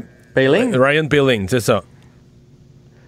Tu le Euh, fais-tu? moi, Le euh, Peeling moi- qui est jeune est peut-être prometteur, mais on le sait plus. Max Domi, un choix de première ronde contre Johnny Gaudreau. Tu vois, moi, ce qui m'achale là-dedans, c'est Payling. Parce que j'aime pas ça quand on démissionne trop vite sur les jeunes. Tu sais, lui, il était super bien parti. Là, cette année, je pense qu'il s'est présenté avec une mauvaise attitude. Il s'attendait de faire l'équipe. On l'a retourné à Laval. Mais on parle de physique. Lui, c'en est un gros bonhomme. Puis, euh, il est jeune. Fait que euh, je démissionnerai pas tout de suite. euh, J'essaierai de passer autre chose avant de passer Payling. Parce que pour moi, ça peut être un gars de troisième, quatrième trio. Justement, gros format. Puis, puis ça court pas les rues. Fait qu'avant. Non, mais pour aller chercher Johnny Gaudreau, là, d'après moi, il va falloir que tu donnes plus que Weiss puis Jordan Wheel, là. Non, ça c'est clair. Mais là, on leur donne quand même un choix de premier tour. Ouais. Euh, on leur comme dans même, on leur donne Max Domi qui a fait 72 points la saison précédente. Fait que je te dis pas de rien donner en plus, mais j'essaierai de pas toucher à Payling. Ok. Peut-être un défenseur. On va avoir un surplus de défenseurs. Hein? Fait que, Fait- on fait un bilan d'attaque. Un bilan de l'attaque. T'as pas nommé Jonathan Drouin, là? Jonathan Drouin, là, je pense qu'on a découvert en série, euh, quand on l'a mis avec Suzuki, que c'est ça que ça lui prend. Jonathan Drouin, souvenons-nous de lui dans le junior majeur, il a été phénoménal. Avec qui jouait Jonathan Drouin? Avec Nathan McKinnon. Je pense pas que c'est un premier joueur, c'est pas lui qui va driver ton trio, mais si tu as un gars qui drive le trio, c'est un bon complément. Je pense pas qu'il veut la pression d'être le, ch- le- le chien de tête, comme on parlait la semaine passée. là. Je pense que c'est un bon complément, fait que moi, je touche pas à Drouin. Mais c'est pas un gars qui Euh, amène non plus. Comment dire? Si, tu veux garder Jonathan Drouin, c'est pas le gars qui amène l'énergie, là. Tu sais, quand tu perds 2-0 en première période, puis tout va mal, puis ça prend quelqu'un qui, tu sais, qui la, bougie d'allumage qui repart le match l'autrement. c'est sais, c'est le gars qui va te faire des, des jeux magnifiques, des passes savantes, euh, des jeux intelligents quand il est. Mais c'est pas. euh, c'est pas. Je pense qu'il faut renoncer au fait qu'il soit un, un grand leader d'énergie puis tout ça, là, un Gallagher. ouais. Ça, je suis entièrement d'accord, mais tu sais, dans une équipe de hockey, tu peux pas avoir juste des Gallagher, mais c'est pas, pas son rôle, ça le sera jamais. Ça reste un gars qui va être une menace, puis s'il va nous chercher un 60-70 points par saison, ça va être ça, Jonathan Drouin. Cette année, on a, ben, là, la saison n'a pas été complète, mais cette année, il. On sait, il n'y a, pas- il y a pas une Mais tonne et cette de année, points. avant qu'il se blesse, il était parti pour Il ça. était il était parti, ouais. pour presque un point par match, puis le meilleur marqueur du Canadien en série, en bout de ligne, ça a été Jonathan Drouin. hein. C'est vrai. Ah, t'as tout à fait raison. Gars qui va ramasser des points, mais qui va toujours nous faire sacrer un peu par son intensité. Le Canadien a quand même une bonne liste d'épiceries, de choses à faire pour les prochaines années, mais euh, les, Pittsburgh, les Penguins de Pittsburgh aussi, on l'a vu dans la, la- la série contre les, les Canadiens de Montréal. Euh, et ils ont, euh, ben, en fait, il y a un, un échange qui les touche aujourd'hui avec Kapanen. Euh, comment ça, à quoi ça regarde pour, les, pour Pittsburgh? Hey, moi, là, ça me fait capoter cette transaction-là. Euh, Ah oui? les, pingouins, les Pingouins s'obstinent à vouloir gagner alors qu'on a vu que c'est une équipe vieillissante. Ils veulent pas prendre. Ils veulent gagner encore. Aujourd'hui, ils viennent de laisser aller leur premier choix au repêchage, le 15e de, de l'encan cette année. Euh, puis pour un gars qui, qui a 90 points en 200 matchs dans la Ligue nationale, là, donc c'est un point aux deux matchs. Euh, ce qui va arriver, là, parce que là, il, ne repêche pas, il repêche pas, il échange, il échange. Dans trois ans, quand Malkin et Crosby et le temps vont être que ça va être la fin de leur carrière, il n'y aura plus rien à Pittsburgh et ils vont retourner dans les bas, bas fonds de la Ligue nationale de hockey. Euh, je, je, à un moment donné, si tu repêches jamais, ben, tu n'auras jamais de jeunes. Regarde, Chicago, pour moi, c'est un peu la même chose, mais ils ont plein de jeunes qui poussent. À Pittsburgh, on patch, on met des plasters, on met du plout partout, partout, partout, partout. Mais à un moment donné, la chaîne, tu sais, Crosby, il va vieillir comme tout le monde, Malkin aussi. Euh, moi, je mais comprends cette année, pas. euh, cette année, il y a des experts qui plaçaient quand même des favoris pour la Coupe Stanley. Ils se sont présentés. En fait, ils ne sont pas présentés. Ils sont arrivés devant le Canadien complètement flat. Ben oui, mais je, je pense qu'on commence à les surévaluer. Et moi, le premier, tu sais, on les voit venir, on fait Hey, un défenseur comme le temps, ça court pas les rues. Mais le temps, là, c'est plus un Norris. Tu sais, ça a déjà ouais. été un des cinq meilleurs de la Ligue nationale, c'est plus ça. Puis Malkin, c'est peut-être plus non plus un top 10 de la Ligue nationale. Il y a Crosby qui a continué à se donner, là, mais c'est dangereux. Puis ils vont pas s'en aller en s'améliorant, ces gars-là, ils vont s'en aller en descendant. C'est la nature humaine. Ouais. Et je trouve que euh, à, ne pas repêcher, là, à un moment donné, ça va être, ça va être vraiment la dèche à Pittsburgh. Moi, honnêtement, ce que j'aurais fait, j'aurais laissé aller Malkin, faire plein de jeunes en échange, plein de choix, et euh, partons vers, euh, vers une reconstruction. On n'a plus de temps, mais il y a une autre équipe montréalaise qui amorce ce soir sa saison. Oui, c'est important d'en parler. L'impact de Montréal, je sais qu'on était à Montréal, on était une ville de hockey, mais l'impact qui, euh, qui, retrouve ses supporters, ils vont être seulement 250. Je pense qu'ils vont tous euh, les nommer au début de la game. Parce qu'ils ont juste droit à 250 supporters, mais euh, c'est le, retour de l'impact ce soir contre les Whitecaps de Vancouver. C'est une série importante. Six matchs contre les équipes canadiennes, trois contre Vancouver, trois contre Toronto. Important parce que c'est la saison qui recommence, mais aussi parce que euh, le champion de cette, euh, cette compétition-là de six matchs va avoir son laissé-passer pour aller en finale, pour avoir le droit de représenter le Canada à la CONCACAF. Fait que bonne chance à l'impact. Ils sont euh, présentement, euh, ils jouent pour 500 depuis le début de l'année. Si on prend les cinq matchs qu'ils ont joués, et on espère qu'on va avoir un bon spectacle ce soir. Merci Jean-François. À demain. Pendant que votre attention est centrée sur cette voix qui vous parle ici, ou encore là, tout près ici, très loin là-bas, ou même très très loin, Celle de Desjardins Entreprises est centrée sur plus de 400 000 entreprises partout autour de vous. Depuis plus de 120 ans, nos équipes dédiées accompagnent les entrepreneurs d'ici à chaque étape pour qu'ils puissent rester centrés sur ce qui compte, la croissance de leur entreprise.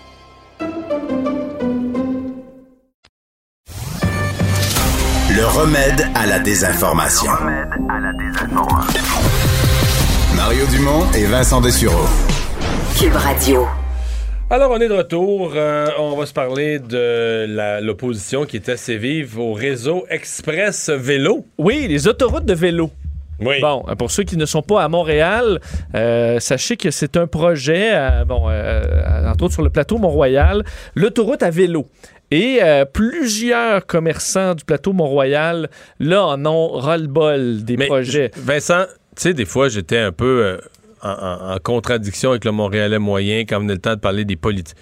Mais là, j'ai l'impression que je suis au diapason, moi, avec les gens du plateau, avec les gens de Rosemont, mais dans le sens que ce que la mairesse Plante a fait est un désastre. C'est allé trop loin point, là, tout le monde a débarqué. Oui. Ou à peu près. Ben, en fait, non, je pense, ce qui reste avec elle, c'est du radical plus, plus, plus. Que. En fait, il y a des gens qui enlèveraient les autos de l'île de Montréal, puis ils s'en foutent si la population passe de 1,8 million à 1. Euh, les 800 autres mille, c'est des épais qui s'en aillent ailleurs. Euh, mais il n'y a plus personne de raisonnable, ou un temps soit peu raisonnable, qui, qui, qui, qui accepte. Mais là, eux, c'est parce que ça finit plus. C'est d'autres projets, puis c'est plus, puis et euh, là, c'est une cinquantaine d'hommes et femmes d'affaires qui signent une lettre ouverte contre ce qu'on appelle le réseau Express Vélo, euh, des euh, travaux pour cette nouvelle artère de, de, vélo qui est amorcée sur la rue Saint-Denis, entre autres, entre les rues Saint-Joseph et Bélanger, un coin qui... Parce que Saint-Denis n'est pas morte. Ils ont essayé de la tuer. En 2015 il y, a encore, il y a encore quelques commerces qui ont survécu, puis tout ça, fait que T'as pas le choix, faut que tu fasses. Tant que ça bouge. Ben, Tant que ça bouge, faut que tu frappes. On- on, euh, et- et- écoute, c'est comme ça que se sentent les gens d'affaires sur cette artère, ça c'est clair, qui ils disent y avoir goûté en 2015-2016. Dit les travaux en 2015-2016 nous ont affaiblis, la pandémie nous a presque achevés, mais là c'est vraiment le coup de grâce que cette artère, parce que déjà on a commencé les travaux, ça crée une congestion très importante dans le secteur, alors qu'il y a quand même même moins de voitures. là. On n'est pas encore à la, à la rentrée euh, début septembre, ça va être encore plus difficile. Euh, alors, euh, ça s'est retrouvé entre autres à la période de questions à l'Assemblée du Conseil donc municipal. En- Ensemble Montréal disait, c'est Francesco Miele qui disait, quand est-ce que cette administration plante acceptera que leur vision idéologique ne rime pas toujours avec les objectifs des commerçants, demande à l'administration qu'elle revienne sur terre. Également, le maire de l'arrondissement du plateau Mont-Royal, Luc Rabouin, qui dit, les commerçants nous ont dit, ne faites rien pendant la période d'été, juillet, août, c'est la période la plus critique où on peut reprendre un peu le dessus sur les affaires ainsi que la période de Noël. Alors là, pour les deux, les deux derniers mois, c'est raté. Ce qu'on retrouve dans cette lettre, je pour lire quelques extraits, dit, nous les commerçants qui habitons et lui, euh, qui l'habitons et lui donnons vie.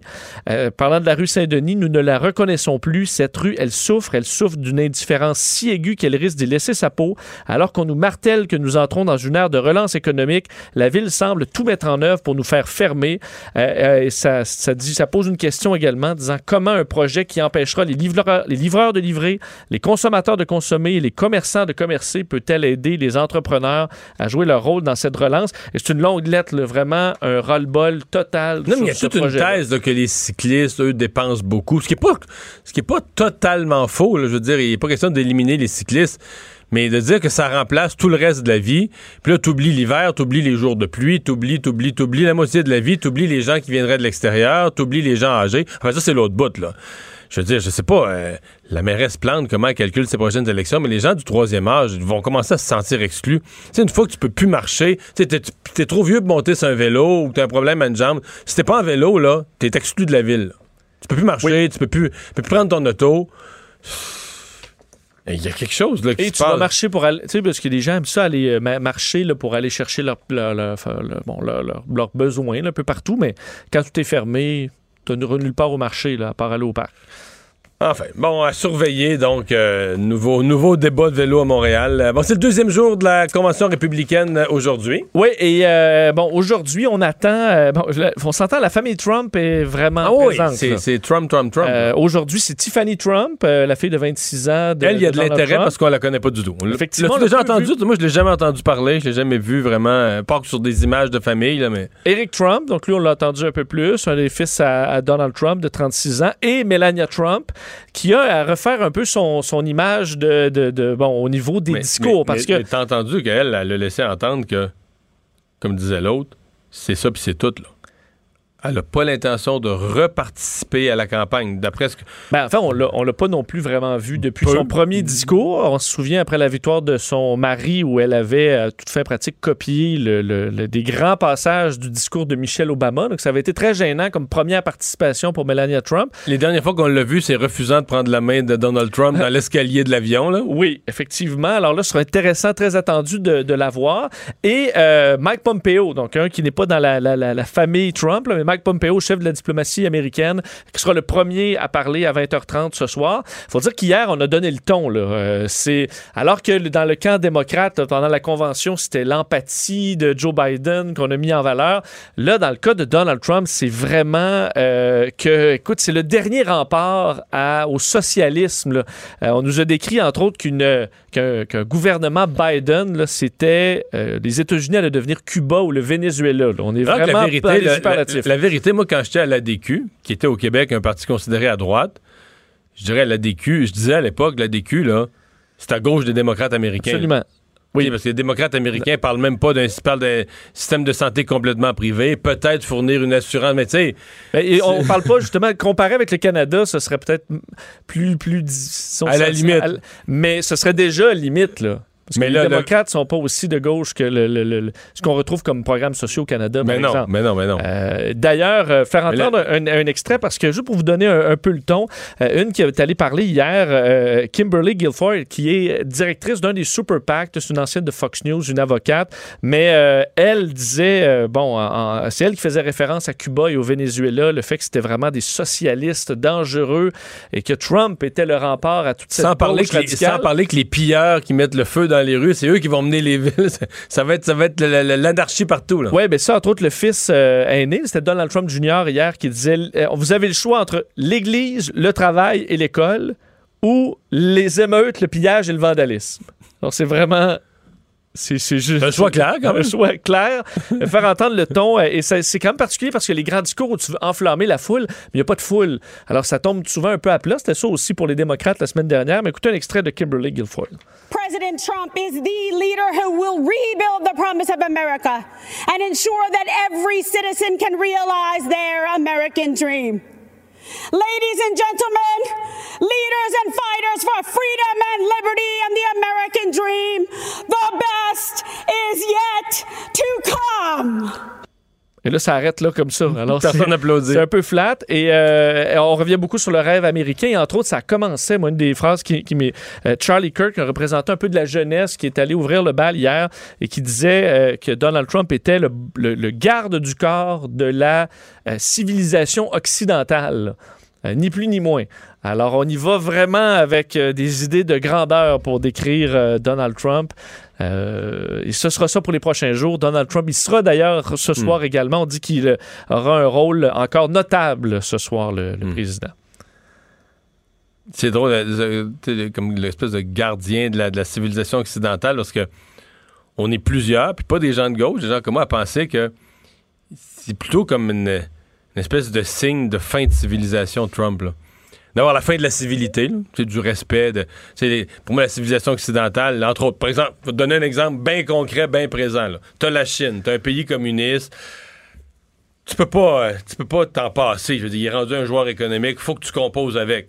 La logique de la civilisation occidentale, c'est que l'Europe, les États-Unis, le Canada, des puissances, des démocraties, des démocraties libérales avec des économies ouvertes, vont dire Attends une minute, là. Là, on va fixer nos règles du jeu. On va être tous ensemble, on va être assez gros. Là, la Chine, on va y mettre au pas. Puis, euh, mais là, c'est pas ça. Là, c'est Trump insulte tout le monde en Europe, le Canada, euh, des guerres commerciales avec ses alliés, puis tout ça. C'est n'importe quoi. Donc, par rapport à la Chine, lui, va prétendre qu'il tient tête à la Chine comme personne avant lui. Mais dans les faits, c'est pas le cas. sais, Il faut dire que le, le grand rêve américain d'après-guerre, euh, c'est beaucoup euh, ju- justement ces grandes alliances avec, euh, des, avec l'Europe, avec le Canada, des alliances économiques, euh, l- des Les alliances internationales. Les États-Unis qui exerçaient là-dedans un leadership, qui à ce moment-là, effectivement, était une inspiration de démocratie puis tout ça. Et là, l'autre affaire, c'est la démocratie. Je veux dire, a pas grand-chose qu'il a fait dans son mandat qui démontre qu'il est un grand démocrate. Je veux dire, quand ça fait pas son affaire, euh, il est prêt à virer à l'envers toutes les institutions. Et on a décrit entre autres l'ONU, puis ça, l'ONU est loin, c'est loin d'être parfait comme organisation, mais comme des meurtriers, entre autres, euh, d'un des, euh, des participants hier. Alors, pour les alliances et les amis de longue date, les organisations internationales, ce sera une semaine sera plus difficile. à Ouais. reprendre, ouais. Euh, ben finalement, un mot sur Laura qui se transforme en ouragan. Oui, et vraiment, ça, ça inquiète beaucoup dans un coin qui, qui- qui a déjà goûté, évidemment, au niveau des ouragans dans les dernières années. entre la, sa frontière entre le Texas, le, le Mississippi, la Louisiane. En fait, oui, exact. Et- côte sud-ouest de la Louisiane, une partie du Texas. Puis évidemment, selon les modèles, ça peut, euh, ça peut varier. Mais évidemment, ça, ça, ça- on, touche euh, la, la Nouvelle-Orléans, euh, donc des coins qui ont été euh, extrêmement, euh, bon, qui ont été dévastés par Katrina également, mais aussi par Harvey en 2017. Euh, donc, c'est un coin qui est marqué par ça. Là, on est donc du côté de Laura, on est devenu, euh, on est passé au stade d'ouragan dans les dernières heures, des vents euh, de 120 km/h. Et la mauvaise nouvelle, c'est que ça devrait encore, euh, la tempête devrait se renforcer pour les prochaines heures, atteindre possiblement une catégorie 3, peut-être même plus, là, mais on s'enligne pour une catégorie 3 euh, Qui devrait frapper côte. demain soir. Demain soir. Alors, on annonce des crues soudaines, des inondations, et évidemment, tout le monde est en état d'alerte. faut dire, dans le quartier, entre autres français de la Nouvelle-Orléans, il n'y a déjà pas de touristes, et là, c'est les les sacs de sable, les images assez classiques. Alors, beaucoup de peur pour euh, ce coin-là. Je vous le disais, Katrina, l'ouragan de catégorie 5 qui avait dévasté, inondé 80% de la ville. On se dirige probablement pas vers ça, mais quand même une tempête d'importance qui va frapper les États-Unis bientôt. Et finalement, une petite nouvelle vite sur une jeune fille de 5 ans. Écoute, as-tu vu ces images-là? Non, Euh, pas en- sur les dans, les dernières heures, des images qui sont en train de faire le tour du monde euh, sur la côte, euh, la côte grecque, euh, près du, en fait, sur- dans le golfe de Corinthe. Une petite fille qui jouait sur, c'est la mode un peu entre autres sur Instagram, là, les, une licorne gonflable. Tu sais, il y avait les flamands. Oui, c'est une licorne. j'ai vu ça. La- une petite fille de 5 ans qui jouait sur sa licorne gonflable, mais sur le bord, sur la rive de- du, du golfe. là. Et un coup de vent l'a amené au large, alors que les parents, visiblement, étaient plus ou moins vigilants. Elle est partie donc au large et les images nous montrent que le traversier local euh, a été appelé pour secourir la jeune fille de 5 ans, encore une fois. Donc, sur la son- tenait sur sa licorne. Sur sa licorne C'est avec quand même les- fragile, ces affaires gonflables-là. Ça renverse vite dans Ben le oui. courant et tout ça. avec des petits flotteurs au bras. Et elle flottait bien tranquille, mais au large, on dit presque un kilomètre au large. et euh, elle a été recueillie par le traversier, qui, il y a quelques jours à peine, avait fait un sauvetage d'une dame âgée qui, était partie à la dérive sur son matelas gonflable aussi. Euh, alors, Bon. euh, on Chance les a... un traversier là. Ben oui, on, a ramené la petite fille aux parents. Elle était plutôt calme. euh, alors, ça s'est bien passé, mais il y avait un rappel des autorités de dire ces jouets-là gonflables, c'est fait pour la piscine. C'est même pas fait pour un lac. C'est encore moins fait pour euh, la mer. là. Et euh, alors, vraiment, à éviter une grande imprudence de parents. Je pense qu'ils vont, j'espère qu'ils auront appris de leur leçon, parce qu'au moins, c'était plus de peur que de mal pour cette jeune fille. Vous allez sûrement voir les images circuler sur les réseaux sociaux. Merci, Vincent. Le remède à la désinformation. Mario Dumont et Vincent Dessureau. Cube Radio. Ah, vous avez peut-être vu passer cette, euh, cette histoire. euh, je, je dois faire une parenthèse. C'est des histoires qui me choquent particulièrement. Des gens de Saint-Jean-sur-Richelieu, euh, ils opèrent un restaurant. euh, bon, puis euh, ils commencent à avoir à un certain point le fisc sur le dos. Et euh, bon, euh, l'histoire, ça se peut même pas. En ayant le fisc sur le dos, d'abord, ils perdent leur commerce. Euh, au fil des années, euh, la facture monte. Ils doivent au fisc, on parle d'un million, euh, dépensent 150 000 en, frais d'avocat pour essayer de s'en sortir. Et ben voilà. le jour où ils s'en sortent, ils se disent, ben là, avec tout ce qu'on a, le tribunal nous a donné raison, avec tout ce qu'on a souffert, tout ce qu'on a enduré, on devrait bien être compensé. Et là, finalement, on décide, la Cour décide, ben non, vous aviez, vous aviez comme raison, là, mais vous aviez pas raison au point de vous, euh, de vous dédommager. Euh, on va parler de ça tout de suite avec Paul Ryan, avocat en litige euh, fiscal. Bonjour. Bonjour, M. Dumont, comment ça va? Ça va très bien. Des cas comme ça, pour vous, ça, ça dit quoi? Parce que, bon, finalement, on, semble dire du côté du tribunal que c'est une, simple erreur de bonne foi d'agent du fisc. Mais là, erreur de bonne foi, puis des vies gâchées, puis des commerces perdus, il me semble que... C'est une erreur de bonne foi, je comprends qu'un avis est envoyé une fois, puis sur réception de l'avis, tu t'expliques, puis on l'efface, mais 15 ans plus tard, l'erreur de bonne foi, là.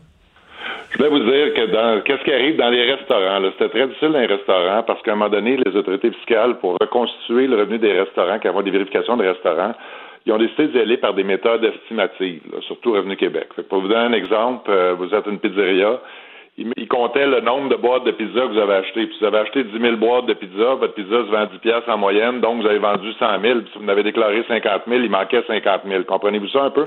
Je comprends très bien, mais là, c'est aléatoire, là, pas à peu près, c'est- risqué. Dans le cas, dans le cas de- qui nous concerne, ils sont allés par les pains à hamburger.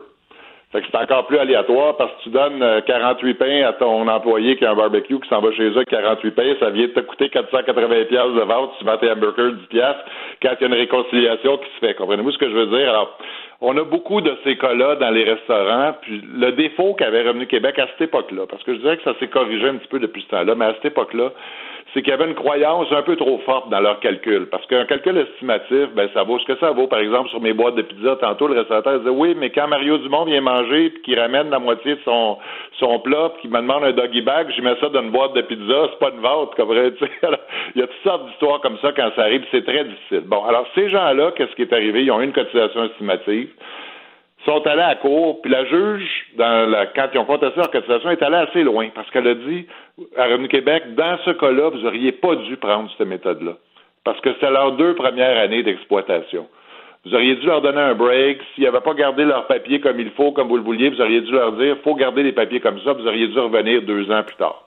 Alors, la, la première juge, elle a annulé la réclamation de Revenu Québec complètement. Puis Revenu Québec avait d'abord déterminé qu'il y aurait eu pour un million de ventes non déclarées. Après des premières négociations, ça a baissé à 500 000. Puis la juge, elle a ramené ça à zéro parce qu'elle a annulé la cotisation complète. Fait que vu que la première juge avait dit que Revenu Québec aurait pas dû faire ça, là, les, les contribuables ont décidé d'amener Revenu Québec à la Cour pour essayer de leur poursuivre en dommages. Parce que vous le savez peut-être, quand on gagne une cause à la Cour, on a le droit à des dépens. Alors, c'est souvent condamné avec dépens. Mais les Ouais. dépenses, c'est un petit montant. Ça Je comprends, parce près qu'eux avaient dépensé, quoi, ils disent euh, au-dessus de 100 000 en frais d'avocat. Même si 300 quelques mille qui ont dit que ça leur a coûté en bout de ligne, cette affaire-là, là, mais en tout cas, une- ça a plus que 100 000 en frais En frais d'avocat. d'avocat, ouais, c'est ça. Les dépenses, ça vaut 5-6 000 dans une cause comme ça, ou 10 000 pour vous donner une idée, OK? Fait que là, on décide de poursuivre en dommages. Mais là, une fois que tu poursuis en dommages, il faut que tu établisses une faute du fisc. Et une faute, parce qu'évidemment, le monde a le droit de se tromper aussi. Ça arrive qu'on se trompe. euh, Tout le monde se trompe. Quand vous, vous poursuivez quelqu'un, vous faute, faut qu'il y ait quoi? Faut trompez. qu'il y ait euh, une démonstration d'une mauvaise foi, d'une... Ben, c'est là, là que je trouve qu'ils n'ont pas été chanceux parce que cette année, il y a eu deux gros jugements de la Cour d'appel du Québec sur la faute du fisc. Il y a eu une, une cause qui a impliqué une grosse famille, les Ludmer, qui sont allés là avec une armée d'avocats. Puis il y a cette petite cause-là qui sont allés là euh, peut-être avec moins de moyens. Je trouve que dans ces deux causes-là, la faute n'a pas été définie de la même manière tout à fait. Oh, OK. Ce sont mes observations. Dans Ludmer, ils ont dit qu'une faute simple, c'était quasiment suffisant pour avoir des dommages. OK? Dans le dossier de restaurant, là, le relais, je pense que ça s'appelle la cause dont on parle Ouais. actuellement, la Cour a dit que ça prenait une faute grave, quasiment une faute lourde, avant de pouvoir Revenu Québec, pouvoir poursuivre Revenu Québec. Fait que là, il y a peut-être une petite affaire qui est pas tout à fait claire encore là-dedans. Là. D'après moi, ça prend plus qu'une erreur, mais ça prend un comportement fautif. Un comportement fautif, euh, mauvaise foi, c'est peut-être juste parce que l'entêtement dans une erreur de. Tu sais, une erreur, tu te trompes, bon. Mais l'entêtement dans une erreur, puis l'entêtement dans une erreur avec conséquences pour les autres, tu te corriges pas, c'est là qu'on glisse vers une, une faute plus grave, me semble. Oui, ça, ça peut être un, ça peut être un facteur, là, le niveau d'entêtement. Il y a toutes sortes de choses qui doivent être considérées. Mais dans ce cas-là, en examinant tous les facteurs, euh, je sais que dans la décision, j'ai vu que ça a mentionné que les professionnels qui représentaient les contribuables avaient fait des erreurs aussi, que dans certains aspects du dossier, les contribuables n'avaient pas répondu aussi vite qu'ils auraient dû à des demandes du fisc. Il y, a- tu sais, il y avait des éléments des deux côtés. C'est sûr que quand ça sort en première page du Journal de Montréal, c'est Ben ouais. la, la nouvelle comme telle qui choque. Mais bon, euh, la justice, c'est une balance. Puis en mettant tous les éléments dans la balance, la Cour a décidé que la faute n'était pas assez grave. Mais je vous dirais que c'était- bien juste. C'était juste. Ça aurait pas allé d'un côté puis de l'autre. C'est bien dommage, ces contribuables-là, là, qui n'ont pas réussi à établir la faute. Parce qu'une fois que la faute est établie, à partir de ce moment-là, ben là, tu calcules tous les dommages, mais là, ils n'ont pas passé l'étape de la faute. Donc, il n'y a, pas- a pas de lieu, y a, comme il n'y a pas de faute reconnue, il n'y a pas de lieu de mesurer l'ampleur des, C'est des pas dommages 100 pour les c'est pas compenser. 100 000 c'est pas 200 000 il n'y a plus de mesure. Puis souvent aussi, on peut voir, on a vu dans certaines causes des dommages punitifs. Puis là, ça, c'est une autre affaire de plus. Et là, pour des dommages punitifs, là, ça prend une faute intentionnelle des autorités fiscales. Est-ce qu'on peut c'est des ouais. dommages normaux, comme qu'est-ce qui était demandé ici, ça prend une faute simple. Puis moi, je trouve, à la lecture de ce jugement-là, là, mais c'est mon opinion professionnelle, que la Cour a défini la notion de faute un peu trop sévèrement. là. Ça a passé bien juste pour ces pauvres gens-là. Là, Ouais. Non, puis une, fond, une entreprise plus grosse, des gens plus riches avec des plus d'avocats, des meilleurs avocats, ont obtenu une meilleure définition pour eux de la notion de faute. Puis là, c'est Revenu Québec qui a casqué dans l'autre cas. Ben, je vous dirais peut-être ça un peu, oui. Là, Ouais. Si on le regarde euh, comme ça, je pense qu'on pourrait dire ça, oui, mais c'est peut-être parce qu'il y avait les meilleurs avocats ou pas, mais en tout cas. C'est peut-être juste le juge quand aussi, là. on compare les deux jugements, c'est mon observation. C'est l'observation que j'en fais personnellement. là. Mais que- quelle leçon on tire de ça dans la mesure où là, euh, ce qu'on se retrouve avec deux choix, c'est que si une situation comme ça nous arrive, ben, on a le choix de se ruiner en abdiquant ou se ruiner en, en allant se battre en cours. Est-ce que là, euh, ayant vu ce qui est arrivé à, à ces gens-là, on peut euh, prévoir le coup? Qu'est-ce qu'on peut faire euh, si, on sent que ça nous arrive pour s'assurer de ne pas se ramasser dans un combat aussi long et aussi coûteux? Ben, la première chose qu'on peut faire quand ça nous arrive, puis il y a bien des contribuables qui l'ont fait, c'est euh, Revenu Québec a un bureau du service à la clientèle, qui est leur service des plaintes, qui fonctionne bien dans certains cas. Il y a le protecteur du citoyen qui accepte de s'impliquer dans certains dossiers, qui a amené des bons résultats dans d'autres cas.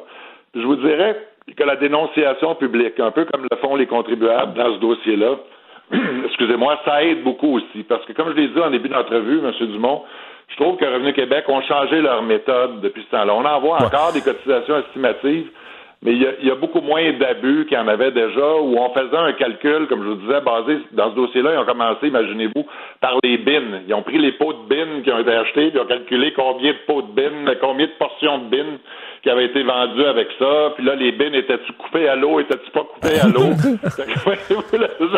ouais. Est-ce que est-ce qu'on pourrait pas dire que la, le module d'enregistrement des ventes, là, qui enregistre toutes les ventes, ben, euh, il y a bien des restaurateurs qui n'ont pas aimé ça, ont trouvé que c'était intrusif, mais est-ce que ça vient régler l'ensemble de ce problème-là? Parce que là, il y a un module d'enregistrement des ventes qui est comme euh, pogné dans la caisse, puis qui mesure tout ce qui se passe dans la caisse pour le ministère du Revenu dès qu'on l'ouvre. Euh, est-ce que ça, ça, règle une bonne partie de ces problèmes-là? Où là, on arrivait, puis on, partait de l'idée que c'était des voleurs, ils nous ont pas tous déclarés, puis là, on va pogner avec le nombre de boîtes de pizza ou le nombre de ci ou le nombre de ça? Là?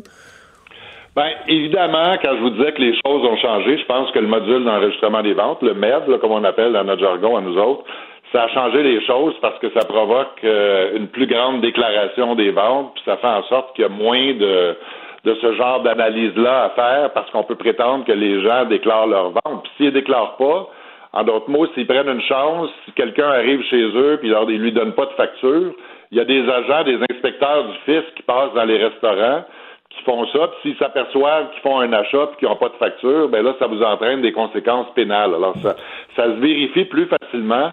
Ça évite de faire bien des calculs. Évidemment, il y a des restaurateurs qui ont eu des problèmes parce que si tu as déclaré 500 000 de revenus l'année avant le MEV, puis quand le MEV embarque, tu as 1 500 000 de ventes, il y a quelque chose qui marche pas. T'es mieux d'avoir fait des rénovations ou d'avoir changé ton menu. le menu du jour était vraiment bon. Ouais, c'est ça. On a engagé un nouveau chef. Paul Ryan ouais. qui fait en sorte que ça, ça a changé. Mais ce qui était important, c'est que moi, je trouvais à l'époque, c'est une bonne indication comme base de négociation des calculs estimatifs comme ceux-là. Mais on devrait, on, il aurait dû mettre à cette époque-là plus de l'eau, plus d'eau dans leur vin que de dire on a fait un calcul avec des pains hamburgers, puis ce calcul-là, c'est la Bible pour nous autres, puis on négocie pas, puis c'est ça qui est le chiffre. Hmm. Et est-ce que ça, ça constituait une faute dans ce dossier-là, surtout avec les affirmations de la première juge qui a tiré la conclusion que le Québec aurait même pas dû utiliser la méthode dans ce dossier-là. Elle n'est pas rentrée dans le calcul qui était-tu bon, qui était pas bon. Elle dit qu'il aurait même pas dû euh, utiliser cette méthode-là. Il aurait dû donner un break au gars parce que c'était ses deux premières années d'exploitation. On était sur la fine ligne, puis des fois on est sur la fine ligne, puis on tombe du bon côté, puis des fois on tombe du mauvais côté. Ça a passé bien juste, M. Dumont. C'est dommage pour ces gens-là, mais il n'y en avait pas tout à fait assez là, pour convaincre le tribunal de l'existence d'une faute. Paul Ryan, merci d'avoir été là. Un gros merci à vous. Au revoir.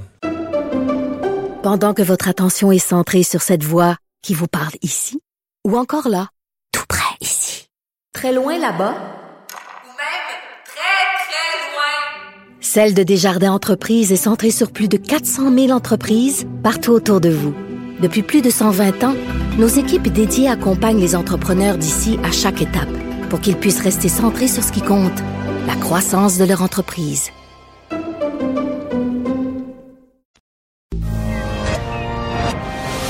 Mario Dumont, un vent d'air frais. Pas étonnant que la politique soit sa deuxième nature. Vous écoutez Mario Dumont et Vincent Dessureau. Et on est en compagnie de Richard Martineau. Salut Richard. Salut Mario. Et tu veux nous parler de l'UPAC?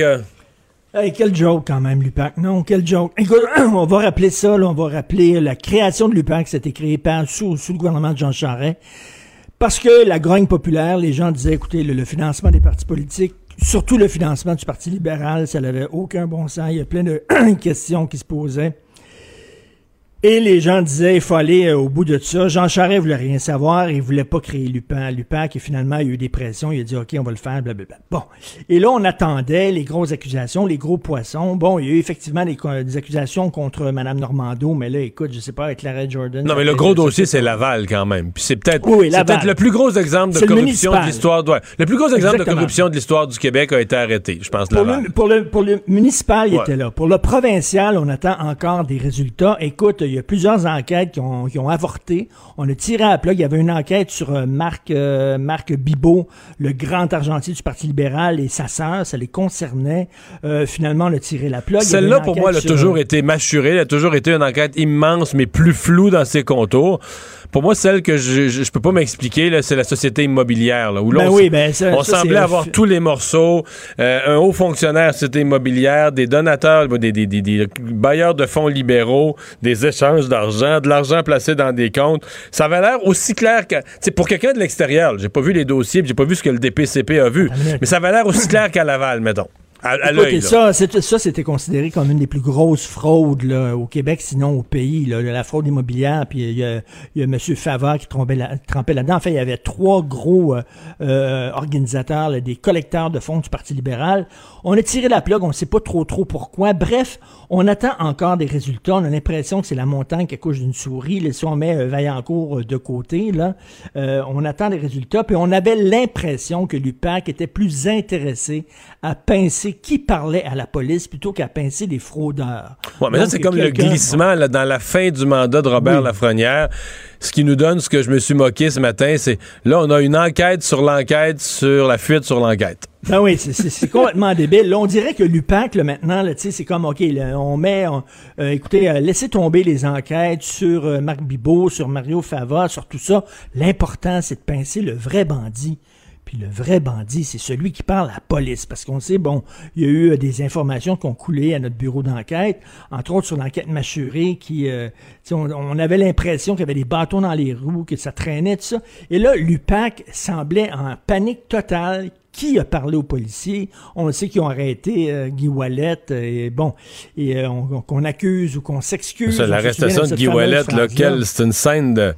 C'est une Non, scène de mauvais film policier. un, un mauvais, écoute, un film des Keystone Cops, là, les policiers dans les films muets, là, tu sais, avec euh, le thème de Benny Hill que tu mets, là, tu sais, ça n'avait aucun bon sens. C'est les charlots mènent l'enquête. Donc là, il y a une unité d'enquête, bureau d'enquête indépendante, qui enquête sur l'escouade d'enquête pour savoir qu'est-ce qui s'est passé, qu'est-ce qu'ils ont fait. On dirait donc, que- euh, il, y a, donc, il ils y a ex- même, il y a même eu, il y a même eu, là, il y a eu euh, quelqu'un qui a parlé au bureau d'enquête de, de Québécois, du Journal de Montréal, et quelqu'un qui, qui a dit qu'il y aurait eu des fabrications de preuves dans, dans l'enquête de l'UPAC contre euh, la personne là, pour, pour savoir qui a parlé aux, aux- aux policiers. Donc là, écoute, y a-tu des erreurs de commises, y a-tu des gaffes, y a-tu des même pas des maladresses, mais des, des, des actes euh, qui vont à l'encontre de notre système de justice qui a été commis par l'UPAC? Et là, bon, le bureau d'enquête enquête là-dessus, puis ça fait 2,5 millions de dollars qu'ils dépensent là-dessus. 2,5 millions de dollars qui va pas dans des enquêtes pour pincer des vrais bandits, qui va sur une enquête pour savoir qu'est-ce que les enquêteurs ont été à un moment donné. Écoute, what a joke quand même, là. Mais c'est pas vraiment- fini? C'est pas fini. On est Ben, à il- 2,5 millions, mais on n'a pas la conclusion. Il faut, faut mais travailler non, il encore. reste deux ans. Il reste deux ans. Et là, euh, il y a des gens qui disent, oui, mais il faut être patient. D'ici deux ans, on va avoir les résultats de cette enquête-là, du bureau d'enquête indépendant.